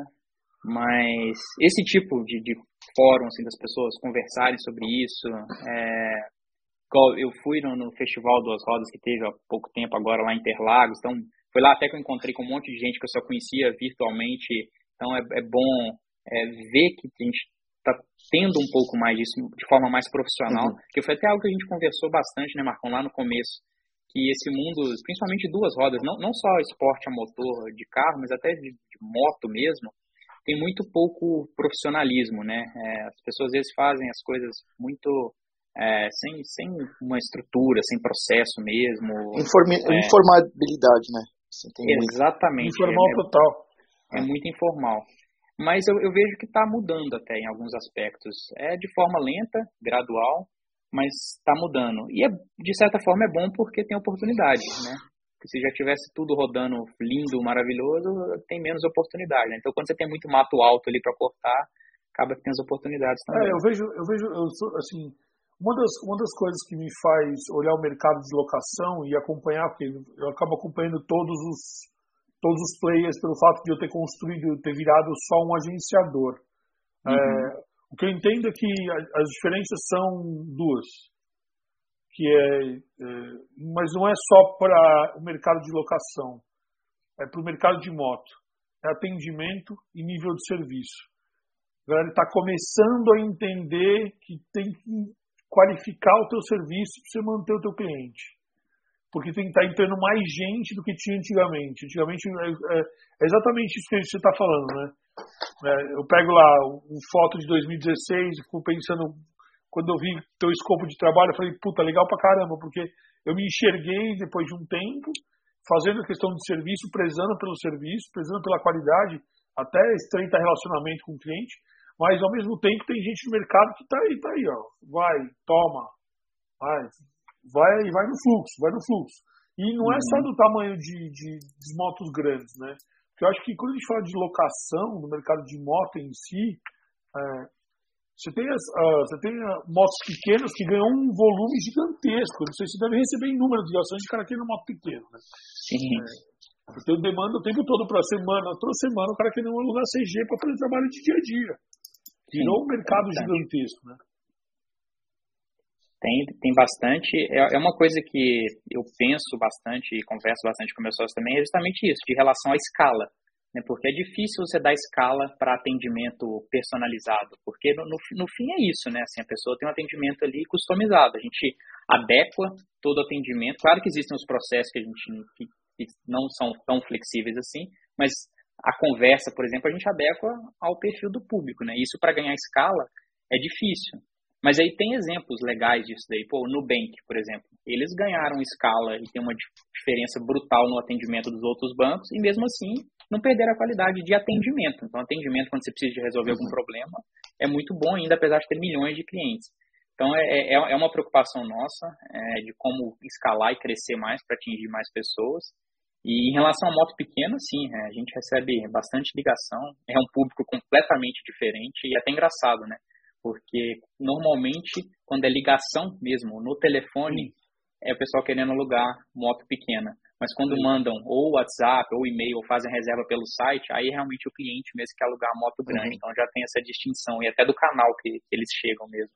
Uhum. E é um público muito diferente, né? Acho que o pessoal que está alugando moto pequena agora, é, eu tenho bastante contato com a ABLA, que é a Associação Brasileira de Locador de Automóvel, e cresceu muito o número de motos alugadas. Claro, são motos pequenas, né? Aquelas verdinhas, né? A Top 100 é, exatamente. É. Mas, mas por quê? Eles pegaram... Né? Chama Motu. Daquela Motu, isso, Motu. É. Uhum. Quase o nome do óleo, né? Só que ah. tem, tem um L. Pronúncia a mesma, né? Pronúncia é, é diferente. Exatamente. Mas eles pegaram um nicho aí de mercado que é aquele cara que não tem acesso a crédito. Então ele vai na concessionária, ele não consegue comprar uma moto. Ele não tem, ele tem nome sujo, ele não tem dinheiro, mas ele consegue alugar na Motu. Então, pô, tem milhões de entregadores aí hoje. Você vê essas motinhas na cidade aí, é tudo motinha da Motu, né? Tá alugando pra caramba. Uhum. E de certa forma, isso é bom pro mercado como um todo, né? Porque as pessoas começam a ver que existem outras possibilidades de ter acesso o cara não precisa comprar, ele pode compartilhar a moto igual na Forride. Pô, se eu uso a moto uma vez por semana, pra que, que eu vou ter uma moto de 100 mil parada na minha garagem? Eu preciso de ter acesso a ela, não preciso de ter o bem parado ali na minha garagem. As pessoas vão descobrindo isso, né? O... É, os perfis, os perfis de, de, de, de motociclista, até pra gente que mexe com isso, que a gente tem a, a desconstrução já mais ou menos encaminhada, mas quando chega uma moto com problema dá uma dorzinha, né? A gente não tem o desvínculo total, né? Tipo aquele desvínculo, não. não. É. Ah, comparei, é, moto de locação não. Quando chega com uma quedinha, quando chega com um arranhado, você fala, puta, você dá aquela, dá, dá aquela dor da propriedade ainda. A gente sabe disso, né? Não é uma. É. Não, não é, a moto aí não dá pra ser. Não é igual o carro, com aquele desvínculo total quando você faz locação. A moto ainda tem aquele. dá aquela. Hum, meu Deus, por que que aconteceu, né? É verdade isso. Você contou do primeiro, da primeira queda, né, que você teve lá atrás quando, quando alugava a moto. É, as primeiras quedas também na Motax, cara, nossa, eu ficava chateado, que era como se fosse uma moto minha mesmo. Eu, eu, eu demorei a desvincular, assim, falar, não, isso, isso é um ativo da empresa, isso não é a minha moto, eu tenho a minha moto aqui, que de certa forma eu tenho ciúme dela, mas a moto da empresa não, aquilo ali é um ativo, eu não posso ter ciúme, mas no começo, hoje em dia, acho que já é muito menos, tá? bem menos mesmo. Mas no começo tinha essa dorzinha, falava, putz, cara, o cara caiu com a moto novinha, quebrou um protetor de mão, nossa, arranhou. Mas realmente é difícil, cara, de desvincular, assim. E dessas daí, qual, você tem, tem alguma história, assim, meio inusitada que você lembra, assim, que você fala, putz, cara, não precisa nem ser de queda, mas história diferente, assim, desse, de, desses, dessa experiência de alugar moto, assim. Nossa, cara, já aconteceu tanta coisa diferente, engraçada. Mas deixa eu pensar em alguma mais inusitada aqui. Bom, acho que, acho que tem alguns perrengues, na verdade, do, do lado de cá, né? Mais pensando no, no lado do, do empreendedor. Uhum. Lá no começo, quando a gente tinha é poucas mesmo, motos. Bola, é isso que a gente quer saber. e aí, pô, a gente precisava de alugar a moto, né? Porque é onde que entra a receita, onde que entra o dinheiro na empresa ali é alugar de moto. E aí, no começo, a gente se desdobrava, desmembrava, fazia tudo possível para alugar a moto. E aí tinha uma GS 1250 que ela chegava num dia às 6 horas da tarde e ela estava alugada no dia seguinte, 8 horas da manhã. E a moto chegou suja pra caramba, cara. E na época eu e meu sócio falei, putz, eu, eu, e meu sócio, né? A moto suja pra caramba, tá alugada amanhã de manhã, como é que a gente faz, cara? Saindo com a moto na, na carretinha, procurando lugar para lavar e não achava nem posto de gasolina. E isso, ah, era domingo, ela saía na segunda. Era domingo que ela chegou e saía na segunda. Uhum. E a sogra dele mora em São Paulo, na, na Vila Matilde, na Zona Leste, ela mora em casa, porque a gente mora em apartamento, né? Falou, cara, vamos levar a moto pra lá e vamos lavar a moto, nós dois. E aí, assim, 10 horas da noite, eu e meu sócio lavando moto, frio pra caramba, no escuro, porque tava na garagem e tal, mas não tinha tanta iluminação nem nada, mas ficamos lavando moto até uma hora da manhã, pra no outro dia acordar cedo e entregar a moto. Então, assim, tem vários perrengues também, o, o, cliente, na hora que ele recebeu a moto limpinha lá, novinha e tal, ele não fazia ideia, né, do que a gente tinha feito antes. Mas por trás, nos bastidores, já, já teve... O pior, o pior é se você tivesse feito tudo isso, na hora que você acorda de manhã, faltou metade da moto suja. Porque ele guardar é. a moto à noite é péssimo, né? E o pior é que fica, sempre fica, né? Aquele, aqueles gatos ali, né? Uma marquinha ou outra que a gente foi tirando na hora de entregar mesmo. É, eu sei porque eu faço, a gente faz isso também aqui, então eu sei como que é esse negócio de chegar à noite em casa e levar a moto para entregar no outro dia de manhã. Né? Tipo, vem, a moto sai de São Paulo limpinha, vem pra, pra cá, pra Campinas, pra base de Campinas, quando chega aqui, tá tudo sujo, tem que lavar de novo. Aí é foda. Aí tem todo um trabalho pra fazer. Tem jeito, mas tem que entregar direito, né? Porque eu acho que esse é o ponto do serviço, né? Eu acho que esse Sim, é. trabalhar com serviço. Porque, assim, sei que você pensa. Uh, hoje eu, falo, uh, eu, penso muito que o, o, business principal nosso não é a, a moto em si. Né? A moto ele é só parte. E o cara que está locando, o cara escolhe, ah, não tem essa, tem essa, tem essa, ele vai. Mas o serviço vai fazer diferença para a segunda, para a recompra. Né? Então acho que esse é o ponto. Né? O total. valor agregado vai fazer a, a, a, o sentido da recompra. Né? Exatamente, é a experiência como um todo. É, a, a, gente já teve caso, por exemplo, de entregar a moto e a gente faz uma entrega técnica, né? Porque vocês sabem, né? Essas motos têm muito recurso de tecnologia. Pô, é piloto automático, você consegue hoje emparelhar o celular com ela, tem um monte de coisa. Então a gente sempre explica para os clientes esse recurso, né? Para o cara conseguir usar a mesma moto ao máximo ali e ter uma experiência legal. E teve uma vez que a gente foi entregar para dois amigos que iam sair juntos, só que um uhum. tinha a GS 1250 dele e a gente foi levar uma outra, né? Para esse cara que alugou com a gente. E na hora que a gente estava fazendo a entrega técnica, o cara que tinha a moto, o dono da moto, não sabia. aprendendo, ele não sabia, cara. Ele não sabia os recursos que a moto ele falou, porra, não sabia que minha moto tinha isso. Caramba, eu consigo. Ah, ela tem assistente de partida em rampa. Eu falei, tem, cara, essa moto sua já é no 259, tá? ela tem. Ah, como é que configura? Tipo, foi ensinando o cara, porque o dono da moto não, não conhecia. Então tem, tem umas coisas legais assim também. Isso vocês pegam muito, é, cara, que que tipo, ele já tem moto, mas ele está alugando a moto de vocês. Isso acontece com frequência?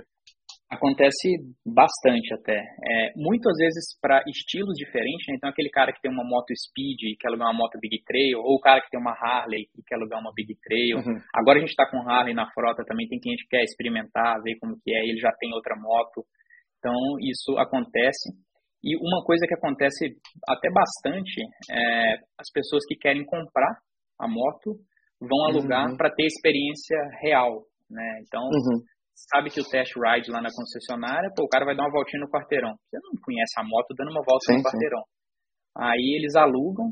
Alguns desses que alugaram não compraram a moto porque viram que não ia compensar no final das contas, mas outros não. Outros alugaram, gostaram da moto, vão lá na concessionária e compram uma moto igual. É, a uhum. gente tem cliente que já experimentou todas as motos, todos os modelos né, de motos que a gente tem na frota, porque a, o negócio do cara é experimentar motos diferentes, que eu acho uma proposta legal também de conhecer uhum. modelos diferentes. É. Qual, qual foi a viagem mais longa que já fizeram com as suas motos alugadas? mais longa, cara. Uhum. Bom, já, teve cliente que ficou muitos dias, né?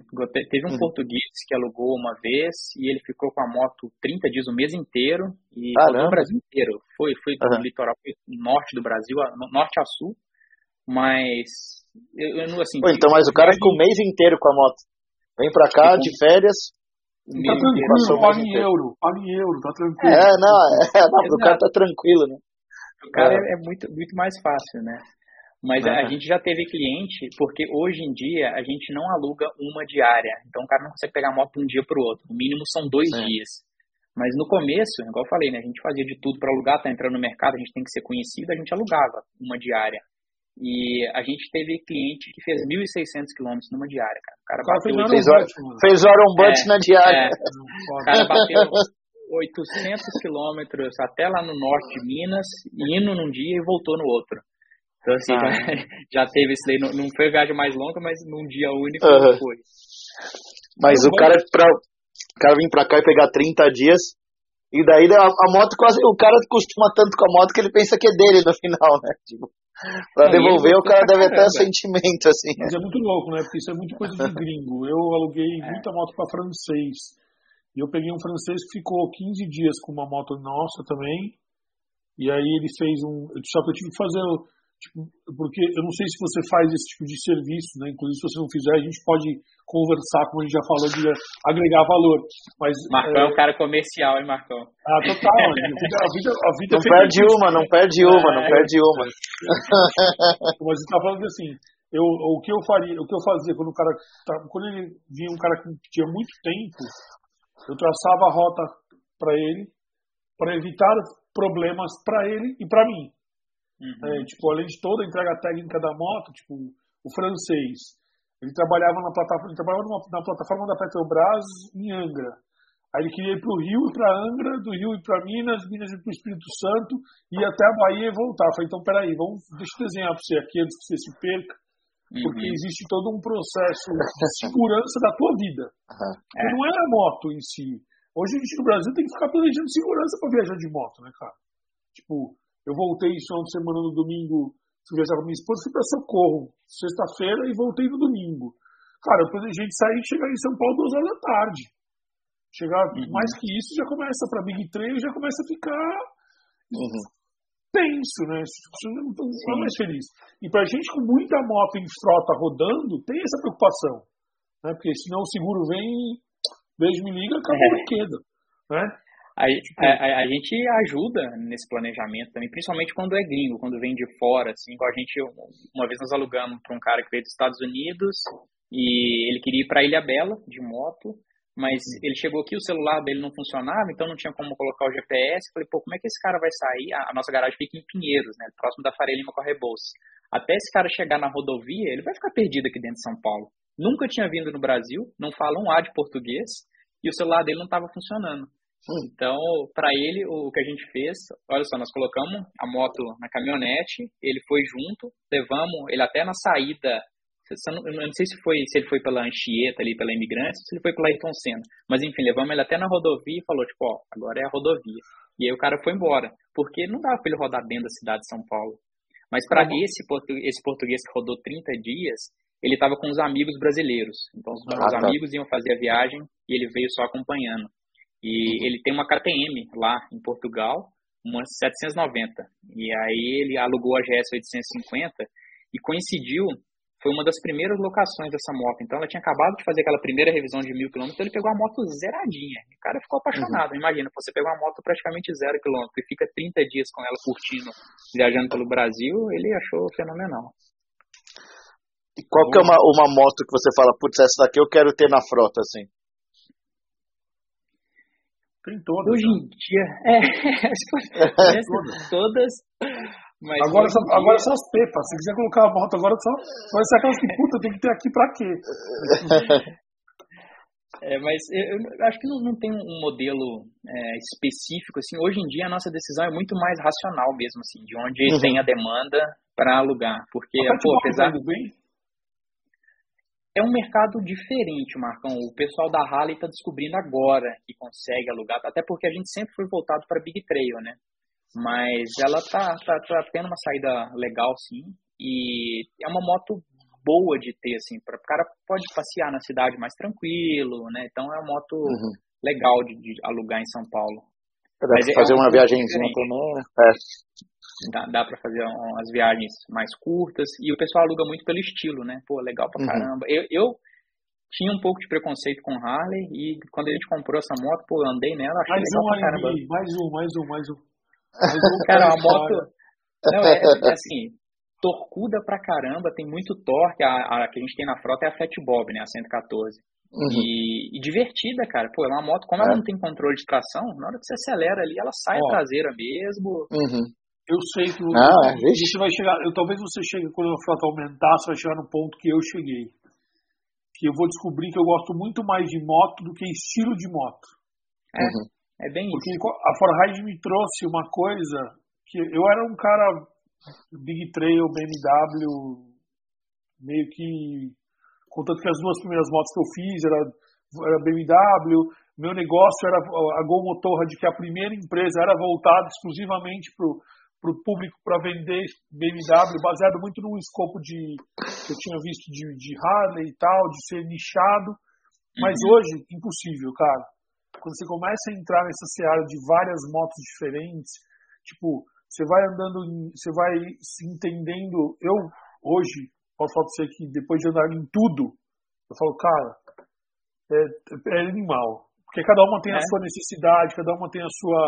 A sua Exatamente. Seu, que é muito perfil do que o cara lá de Minas faz, né? Ele tá com todas as motos, né? Ele tem de Rocket a, a Big Trail, né, cara? Ele tem todo esse range gigantesco Sim. aí. É porque a, a, Big 3 tem muito esse apelo da versatilidade, né? Ela é realmente uma moto que anda muito bem no asfalto, é uhum. é muito confortável para viagem, pega uma estrada de terra ou outra, então de versatilidade ela é muito boa, mas realmente, assim, cada moto eu tem sei. uma pegada. Uhum. Eu sei que o investimento é muito alto, mas uma moto que tenho certeza absoluta que explodir em locação hoje, que se eu tivesse locadora eu teria, é a Rocket 3. Meu, a galera tem uma vontade de andar nessa moto. É. Ela não é uma moto maravilhosa para você pegar longas viagens, para você, mas o estilo, potência, tecnologia embarcada, essas coisas, cara, é, não é conselho, que conselho se fosse bom ninguém dava, vendia. Mas, assim, é uma, é uma coisa que eu escuto muito e é uma das motos que a gente mais tem em compartilhamento, né, da mesma uhum. moto. É a moto Sim. que a gente, não é que mais tem.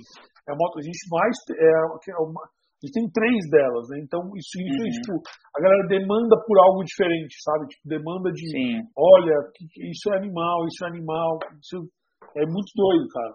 Então, obviamente você tem o acompanhamento do seu lado aí do mercado de locação, mas eu acho que esse, esse, esse essa história de alugar essas motos talvez mais caras, mas por pouco tempo, para o cara só, só desfilar, sabe? Só uhum. dar um rolezinho, é uma coisa que ia dispensar, bicho. Porque eu vou falar pra você.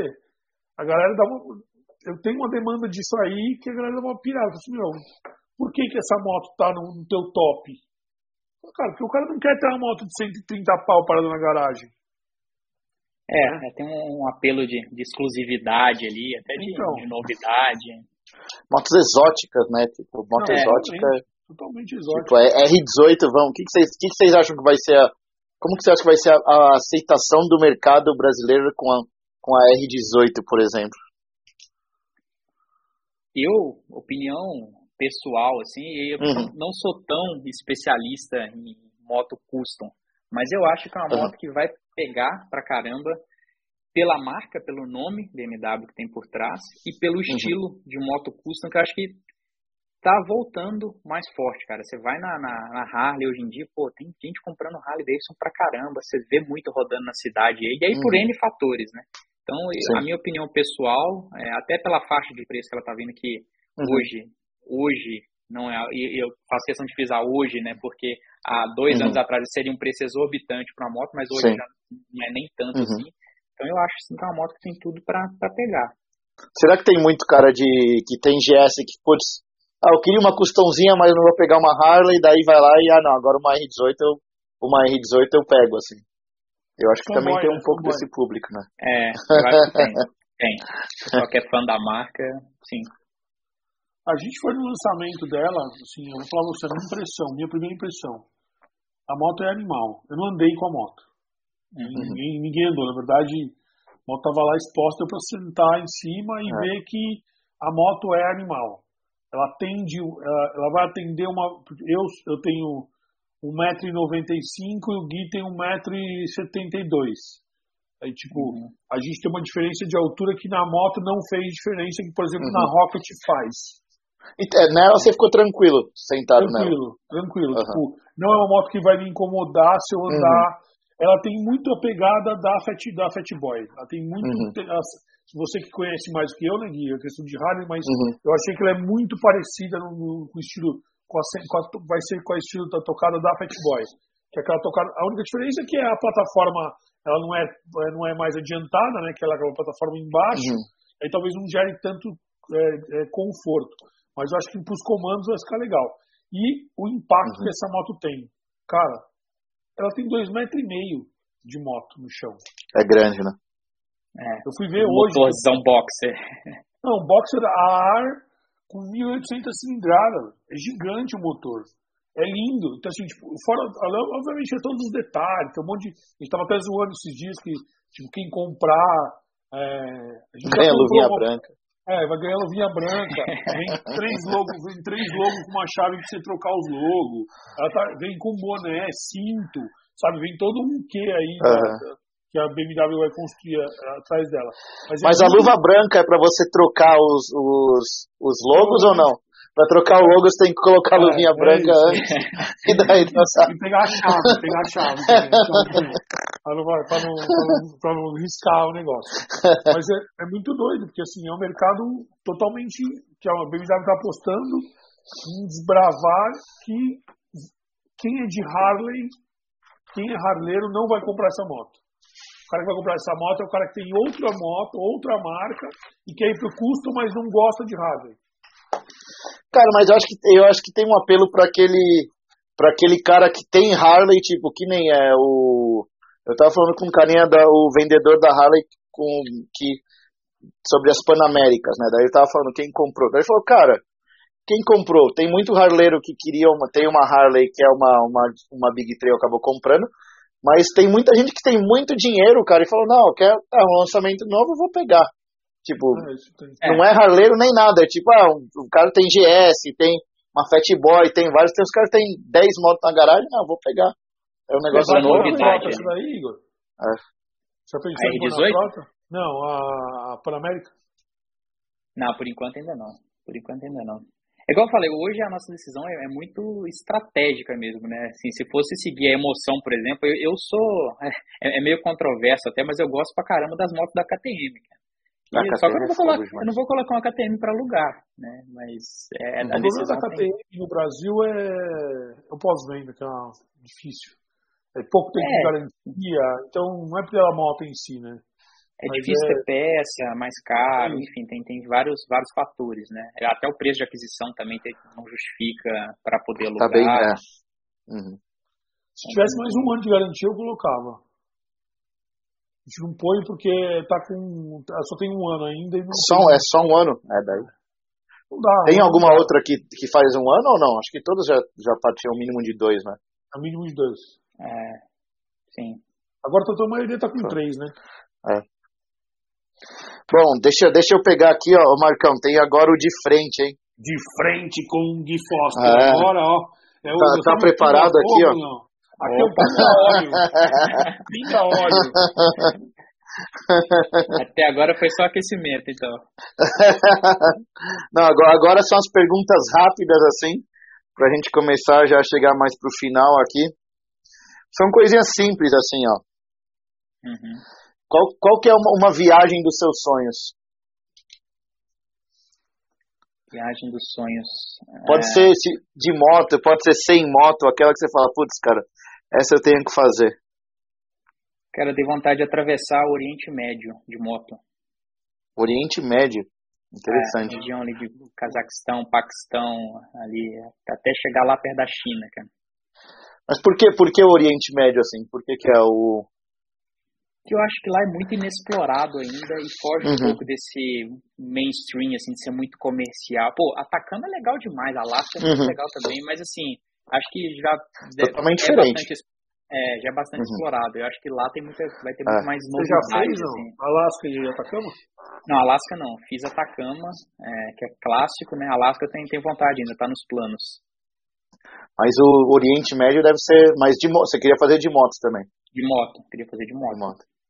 É, deve, deve ser aquela viagem. É, essa é diferente, é. né? Essa é aquela paisagem. A viagem, a viagem mais é. diferente que eu vi um cara fazer. É fogo. Foi nos anos 2000 que o cara fez a. Ele fez a África inteira. Essa deve ser legal também. Saiu da África do, ele comprou uma, comprou uma GS na África do Sul, uma 650, subiu até Portugal, largou a moto com a chave tudo lá e foi embora. Largou a mouse com a chave? Missão cumprida. Tem um livro, tem um livro, escreveu um livro disso aí. Foi três meses viajando na época. Caramba. Eu vou perguntar pro meu, pro cara que era meu, um amigo meu que era amigo, que era esse cara era contador desse amigo meu uhum. e tinha um livro dele e tudo. E aí ele me falou que puta, ia abandonar a moto e um outro amigo dele da Itália veio buscar em Portugal, ele pegou uma moto em Portugal, fez a Itália inteira, a Europa inteira. É aquelas loucuras, né? É. Qual que é uma, uma moto dos sonhos? KTM, KTM 890. Não, 890R. 890R seria a minha moto uhum. dos sonhos hoje. Você fez o test ride dela? Não fiz, cara. Não fiz, Não fiz. quando eu tava lá. Eu é, por, é, é máquina. Eu, eu até tive oportunidade, conversei com o pessoal da KTM lá, mas eu não quis porque para andar em Interlagos numa moto dessa eu acho até sacanagem, cara. A moto uhum. com DNA off-road, então não ia dar para testar de verdade, mas todo mundo que andou gostou bastante, né? Foi uma moto legal.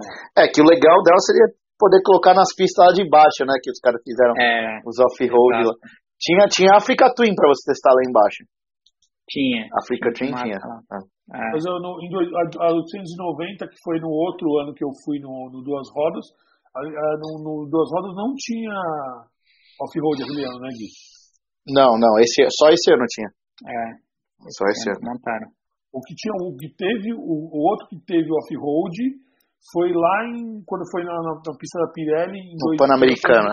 É, no Pan-Americano lá, no, dois, foi no meio da 2020. pandemia. Só que era só com as, com as, tinha em cima tinha as Cava e embaixo uhum. tinha as Honda, se eu não me engano. Né? Agora, no, no geral, um, um, sonho assim, no geral. Pô, um sonho no geral, essa é difícil. É, é, é filosófica, assim, né? Muita coisa. É, é filosófica. Cara, mas eu, eu tinha vontade de, de, passar um tempo grande, assim, tipo, pelo menos um ano viajando de moto pelo menos. Uhum. isso é um, um, sonho meu, assim, que ainda Você tem pretendo. filho, não? Não, não tenho. É casado? Sou, sou. Então é agora sem fazer. É, exato. é agora ou daqui a 30 anos. Tem cachorro 18, não? A janela de oportunidade é pequena, né? Tem, que é, tem cachorro não? Tem, tem uma cachorrinha. Isso, aí já, aí já azedou. Já começa, já, já, já começa a complicar. Já azedou, já, azedou. eu, sou, eu te falo isso porque eu também tenho vontade, meu, só que agora meus filhos com filho pequeno, cachorro, papagaio, periquito e todas essas coisas, meu plano de é, andar de moto depois de me aposentar. É, tem, tem que combinar com a família de encontrar nos meios do caminho, né? Então vai, vai de avião, encontra Cara, um lugar. Você já viu, você já viu a história das viagens parceladas, não? Não. Os caras que fazem viagem parcelada. Ah, que vai para um lugar, daí volta, daí fica nesse negócio. Eu tenho um camarada ah. que, antes, antes da pandemia ainda, ele estava fazendo o Alasca, só que o que ele fazia? Ele dava 15 dias, voltava para trabalhar seis meses, deixava a moto lá. O cara uhum. deixou a moto no Ushuaia. Aí pegou, desceu de avião pro Ushuaia de novo, subiu mais 15 dias, deixa a moto lá. E assim o cara foi subindo. Aí o cara mudou, o cara foi expatriado pro, se não me engano, para a Austrália a trabalho e continua viajando, que a moto dele está parando nos lugares e ele vai pegando a moto e vai fazendo parcelamento. Trabalha seis meses, trabalha três meses, aí pega 15 dias, pega avião, viaja de novo. Puta loucura, achei do caralho, pra quem não tem tempo igual é. nós. Uhum. Né? Uma alternativa, né? Criativo, pelo, no mínimo criativo, né? No mínimo criativo. Sim. O, o que que você, o que que você falaria para alguém que quer começar agora, tipo, a vida de empreendedorismo? Vai ser difícil. Cuidado é. que os caras cobram a gente no conselho. É, o que, que, eu falaria para alguém que vai começar no empreendedorismo? O que tá, que não, não aquela, não, nem que tá para começar, mas tipo que tá pensando, sabe, que putz, eu ainda tô, tô pensando em ter meu negócio próprio, tô pensando, nem precisa ser, nem precisa ser tipo abandonar a pessoa que tá abandonando o emprego, mas sabe aquela que nem você falou que tipo tá uhum. fazendo um negócio paralelo, é, que vai querer começar para tentar alguma coisa mais, ou pode ser agora ou no futuro também, só para começar a empreender mesmo. Eu acho que é importante as pessoas estarem cientes que não é fácil de verdade e quando o pessoal fala ah, não é fácil, não é para assustar, mas é porque realmente é muito mais difícil você começar uma coisa que não, não é um, não tem uma segurança por trás ali, um manual te ensinando a fazer. Hum. É, e tem que ter isso como um propósito mesmo. E quando eu falo propósito, não, não é no sentido de, é, de livro, de empreendedorismo, ah, tem que fazer aquilo que ama. Não, mas de vislumbrar o empreendedorismo como um meio de algo que ele quer. Que, que seja, por exemplo, olha, eu não quero trabalhar de empregado, não quero ser funcionário de ninguém mais na minha vida, e eu vou empreender uhum. por causa disso. Pô, esse é o Sim. propósito dele. Ou, ah, eu quero ser milionário, a forma de eu ser milionário é através do empreendedorismo. Então, assim, ter uhum. algo maior por trás do que só a vontade de empreender. Porque, cara, se for só, ah, vou empreender por empreender, daqui a um ano você vai largar e querer voltar para o mercado de trabalho para ganhar o que for, porque realmente não é fácil, não. Não é por porque... dinheiro, né? Uhum. Não, é. não, não é. Nunca por não é. dinheiro. É. Mas esse negócio do propósito, eu acho que é muito interessante porque tem muita gente que não para para pensar num, num real propósito, assim, tipo, eu vou, vou abrir meu negócio, mas por quê? Tipo, qual que é o propósito disso, né? O que que tá movendo vocês por trás, né? A maioria é das pessoas, não sei se, é, a maioria das pessoas acha que o porquê é que eu tô precisando de dinheiro e nem empreender vai vir dinheiro fácil. Que é tipo totalmente é. oposto a isso. Que é totalmente oposto, é só se é. fuder, principalmente no começo. Não, a, a galera moto, que fala. E, de moto pior ainda. É, e essa, essa, galera que fala, ah, não, eu vou empreender porque eu, eu, trabalho muito no meu emprego, eu quero ter mais tempo livre. Meu, ah, daí não. Nunca. É. Totalmente errado. Desencana. É. seu tempo, seu tempo livre vai, vai acabar mais, mais rapidamente ainda, né? Tipo, não. Exatamente. E realmente colocar, tipo, no, no negócio, tipo, na balança, tipo, realmente. Porque eu, eu, eu vou ser sincero também, não, não é para todo mundo. Não é um negócio que é para todo mundo. Não. não Sendo, não é. e, e, tem muita gente que acha que não é, é para todo mundo, mas não, que em algum momento a vida vai ter que fazer.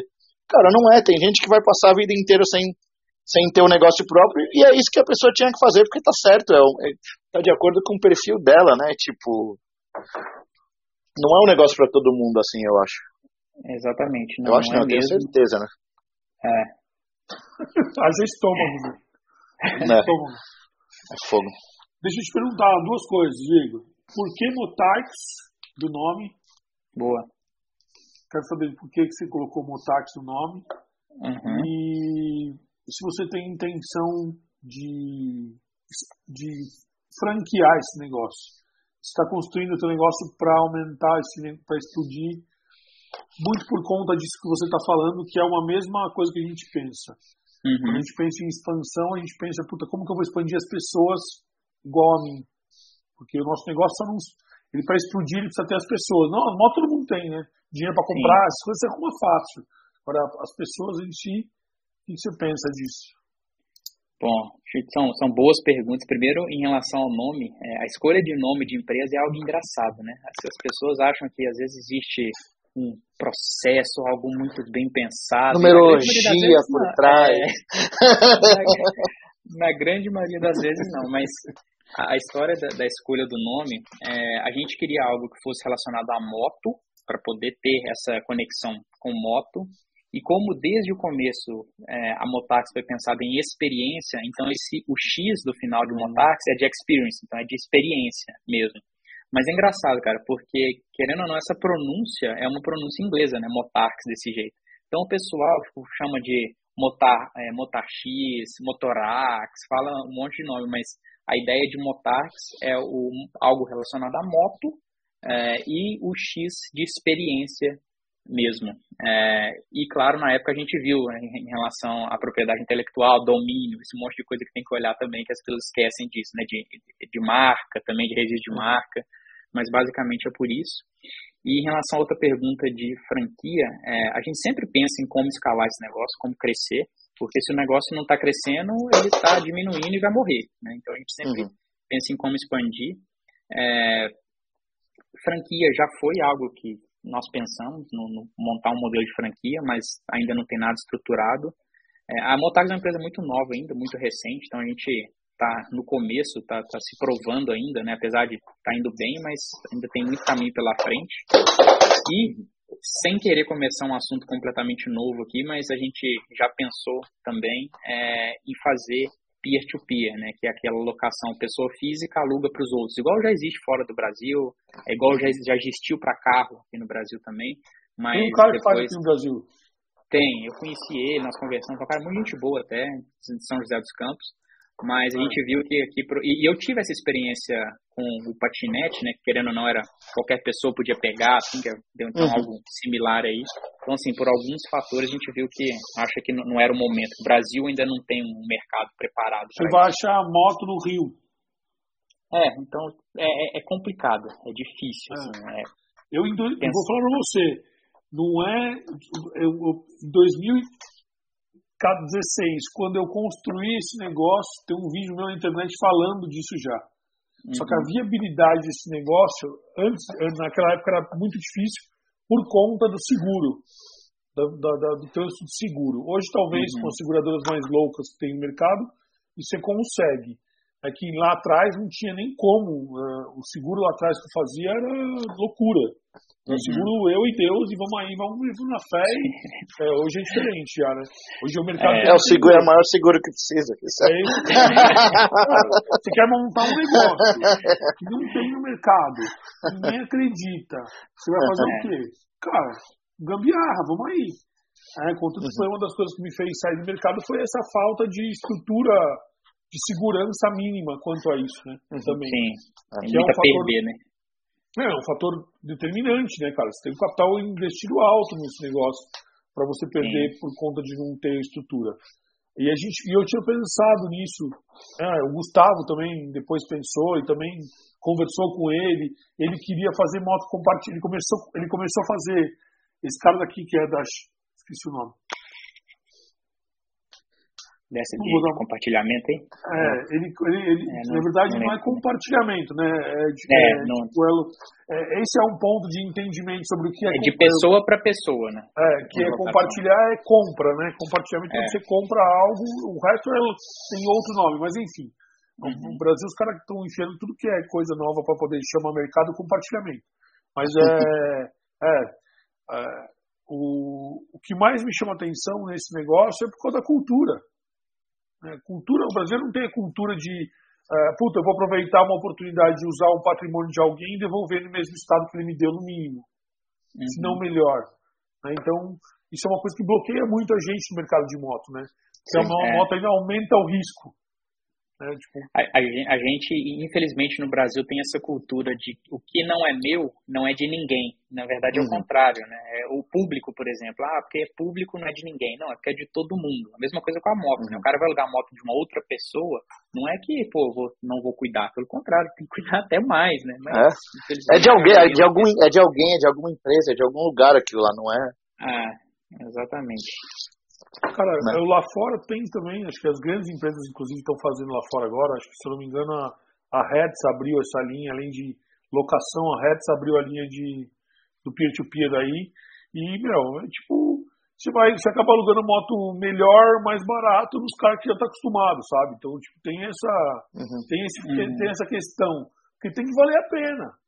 Tem, os dois lados, né? É isso.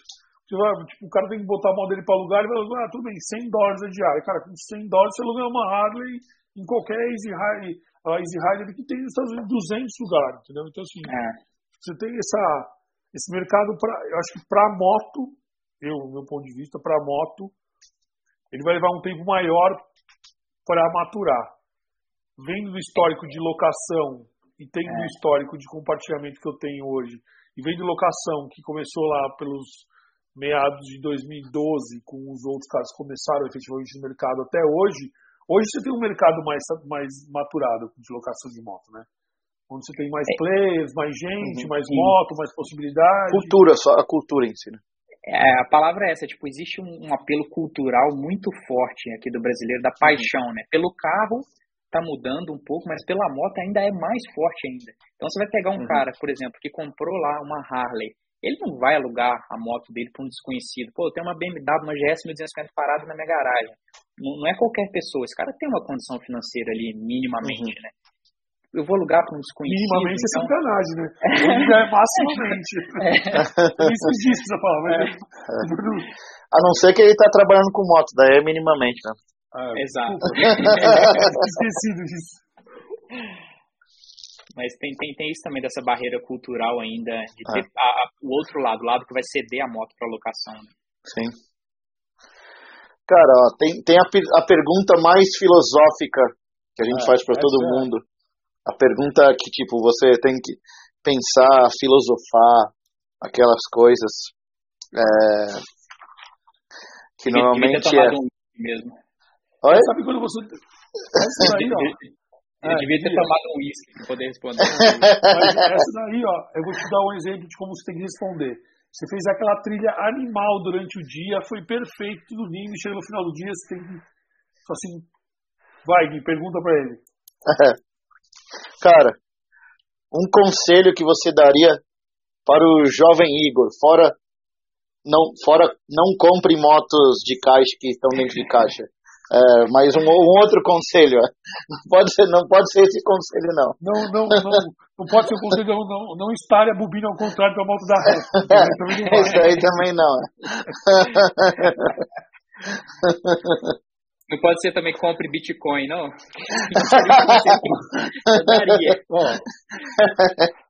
Imagina, vai, 2007, 2006, compre Bitcoin. Ah, isso aí você tem que falar assim, ó, compra Bitcoin em 2006 e venda em 2020. Aí tá beleza, né? Mas, falando sério, assim, acho que um conselho que eu daria para o Igor jovem é estudar, e aí uhum. o estudar, é, existe um, um, conceito da gente que estudar acha que é escola, né? E na verdade não é, pô. Quando você está lendo uma notícia, um manual de uma moto, você está estudando algo. Então, assim, estuda.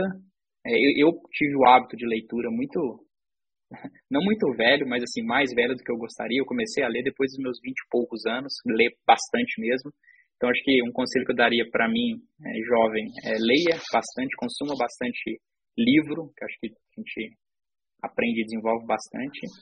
E persevere, tipo, continue, não, não desista nas primeiras barreiras, que eu vejo que, apesar de eu, eu ser considero novo ainda, né? Mas Nossa. essa geração aí, até mais nova do que eu, vejo que desistem muito fácil às vezes das, das coisas, assim. Acha que tá muito difícil, larga, vai, muda. Então, assim, daria esse conselho para mim de jovem, persevere e tente mais algumas vezes antes de desistir. Muito bom. Sensacional. O velho Marcos pro novo Igor continua lendo até você ter filho, que depois... Acabou, né? Que depois não tem mais tempo. Pois depois vai, acabou seu tempo de leitura. Ele vai dar uma pausinha de 18 anos, mais ou menos, assim, tipo... Você vai, você vai, você vai ter outras coisas para fazer, é, brincadeiras à parte, mas é... Eu acho que, puta, o fato de você ser novo e estar tá aqui conversando com a gente é, é, surpreendente, as histórias são surpreendentes. Obrigado. Desculpa se a gente te colocou em algum momento. Imagina. É, em alguma uhum. saia justa legal. aí, né, alguma daquelas perguntas que não quer calar e tal. Mas é, aqui é isso, cara. É papo de boteco, papo dos camaradas que estão aí se conhecendo da primeira vez. Obrigado pela oportunidade de estar aqui. Espero que a gente continue com as nossas parcerias aí, né, com o nosso com os nossos negócios que a gente tem que eu acho que funciona super bem. A galera tem entendido você tem percebido isso, que cada vez mais tem, acaba sendo mais fácil a gente fechar alguma coisa, mesmo que é, eu, a gente falando que são empresas parceiras, né, mesmo que ele pode uhum. procurar direto ou não, mesmo sabendo que pode ser só uma compra, que é normal, mas espero que o teu negócio, seu negócio desenvolva, porque você abre Sim. portas para nós também em compartilhamento. Para o mercado né, no geral, cara. Né, Sim. E, assim, é super importante dentro da cadeia de moto a gente ter gente transitando bem em todos os momentos. E eu acho que o, o principal é, é que, a, que eu sempre falo é, cara, junto. Junto é assim, cara, você tem um concorrente, respeita e vai. Não tenta derrubar, não tenta é, atrapalhar, como já o mercado de moto adora fazer isso. Né? Sim. Eu até, quando você falou, puta, se conhecer as pessoas pela internet, eu falava você, continua conhecendo só pela internet. Porque conhecer pessoalmente vai acabar sua, vai acabar sua ilusão. Tudo, tudo aquilo que você construiu na internet vai morrer. Né? Porque é, o mundo de moto realmente é muito difícil e continue, Sim. por mais que seja novo, entre aspas, já está consolidado, continue perseverando aí e voa que a gente precisa de moto para alugar. Sim, é isso aí. É eu, eu que, que, agradeço, acho que é importantíssimo isso, né? Assim, a gente não tem que ficar brigando por uma fatia do mercado, né? Quando o mercado, é, eu, eu, gosto de falar que é igual uma torta, né? Quando a torta cresce para todo mundo, a fatia de cada um vai ser maior naturalmente, né? Então, isso que vocês fazem na Forrage, isso que o Gui faz também de criar conteúdo, de avaliar moto, de divulgar duas rodas também, é, isso que a gente faz de alugar moto, acho que é bom para todo mundo, né? E o mercado vai selecionar. Né? Acho que não tem isso de, ah, pô, vou querer atrapalhar um concorrente. Não, isso, a lei do, do mercado ali prevalece, inclusive nas motos também. Mas queria agradecer mais uma vez, acho que foi super legal, muito bom, né, conversar com, com gente que gosta de moto, que gosta de empreender, pessoas legais também. Então, é, vamos continuar nessa parceria aí, sucesso para vocês também. É, acho que é uma das coisas que a gente faz, é isso, né, em relação à moto, mas a gente tem várias outras Sim. coisas também. Então, Sem foi muito dúvida. legal mesmo, curti bastante. Muito bom trocar essa ideia com vocês aí. Show de bola, obrigado mesmo aí pelo seu Ó, tempo e pelo papo.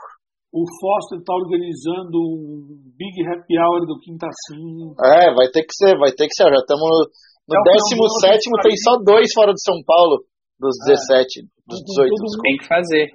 É. E, não, os dois que estão fora a gente traz. Então, os é. caras têm dinheiro pra vir. então fora Paulo tem dinheiro pra vir, porra. Mar Marcão esperou até no final para poder falar, né? Ele tava avaliando se ia, ser, se ia me convidar ou não, né? Falei, não, cara, né, na realidade, assim, acho que a veia empreendedora borbulha na cabeça da galera que tá com a gente, tá, que a gente tá chamando. E e eu acho que que eu tenho conversado muito é de construir algo legal para juntar essa galera e trocar e, e, construir e crescer juntos, sabe? Porque uhum. diferente do, do, do, do mercado é, mais competitivo, que é o mercado de venda mesmo, de compra e venda, aquele mercado competidor, onde os caras precisam se matar. Cara, a gente que é de serviço, tá ligado em serviço, tá ligado em outro numa outra veia, tem que se juntar, tem que se fortalecer, porque assim a gente vai crescer como, como mercado profissional, sabe? Que é uma coisa Sim. que eu, é, eu, eu, luto bastante, assim, tipo, de ser, sermos profissionais e sermos é, sem perder a essência do serviço, sem ser aquele quadradinho preso lá, sem ser aquela coisa de tipo, ó, é aqui, é aquilo quando eu falo para você, quando eu falei já várias vezes, cara, vamos fazer, não é porque eu sou comercial, mas é que tipo, eu tenho 10 roteiros que eu posso liberar para você jogar para seus clientes andarem, isso faz a roda girar, sabe? Tipo, uhum. não é o dinheiro que importa, o que importa é as marcas transitando em si e fazendo com que esse negócio eh, desenvolva, porque uma coisa que está pronta comigo pode te ajudar e uma coisa que está pronta com você pode me ajudar como a gente faz hoje, né? Então, Sim. eu acredito que isso, uhum. é, é, essa proximidade que a gente quer construir é exatamente para que a gente possa fazer com que os serviços cresçam junto, e todo mundo prospere nesse mercado. Ninguém quer ver ninguém é, sair fora do mercado. Né? É ruim. Exato. Quando você vê um cara que batalhou, lutou, gastou, investiu, investiu tempo, investiu dinheiro, cadê o cara? Puta, o cara virou um mero um mero Instagram morto, sabe? Tipo, acontece de monte isso, né? Uhum, tá cheio de Instagram, que você vê lá que tipo, o cara para de publicar, sei lá quanto tempo, que significa que o cara perdeu o tesão naquele negócio. Eu mesmo uhum. já passei por isso Enfim, então eu acredito pra caralho nesse nosso projeto do Quinta Sim, muito por conta disso, que vai além dos negócios. Vai uhum. que as pessoas querem construir coisas boas para dar experiências às outras pessoas. Valeu mesmo por estar com a gente. Prazer conversar com você no visual pela primeira vez, apesar de a gente fazer negócio Sim. já faz algum tempo. E a internet é boa, mas é ruim nesse ponto, né? é. Ah, mas em breve a gente já combina alguma coisa por aí. É isso aí. Isso aí, pessoal. Sem dúvida. Quer falar mais alguma coisa? Fica à vontade. Quer falar Fala aí. Uhum. Quer divulgar a Motax? Aqui é a hora. Cara, quiser patrocinar também, não tem problema, né, Gui? não, não. A gente aceita tudo aqui. Quando eu falo cara comercial, não, mas eu só, só queria agradecer mais uma vez mesmo. É, para quem quiser seguir a Motax no Instagram, não comentei, mas é Motax Underline BR, então segue lá também que a gente está sempre publicando as motos, as novidades lá. Uhum.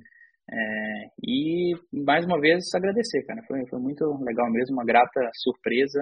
É muito bom conversar com vocês e sucesso aí, né? Valeu. Show.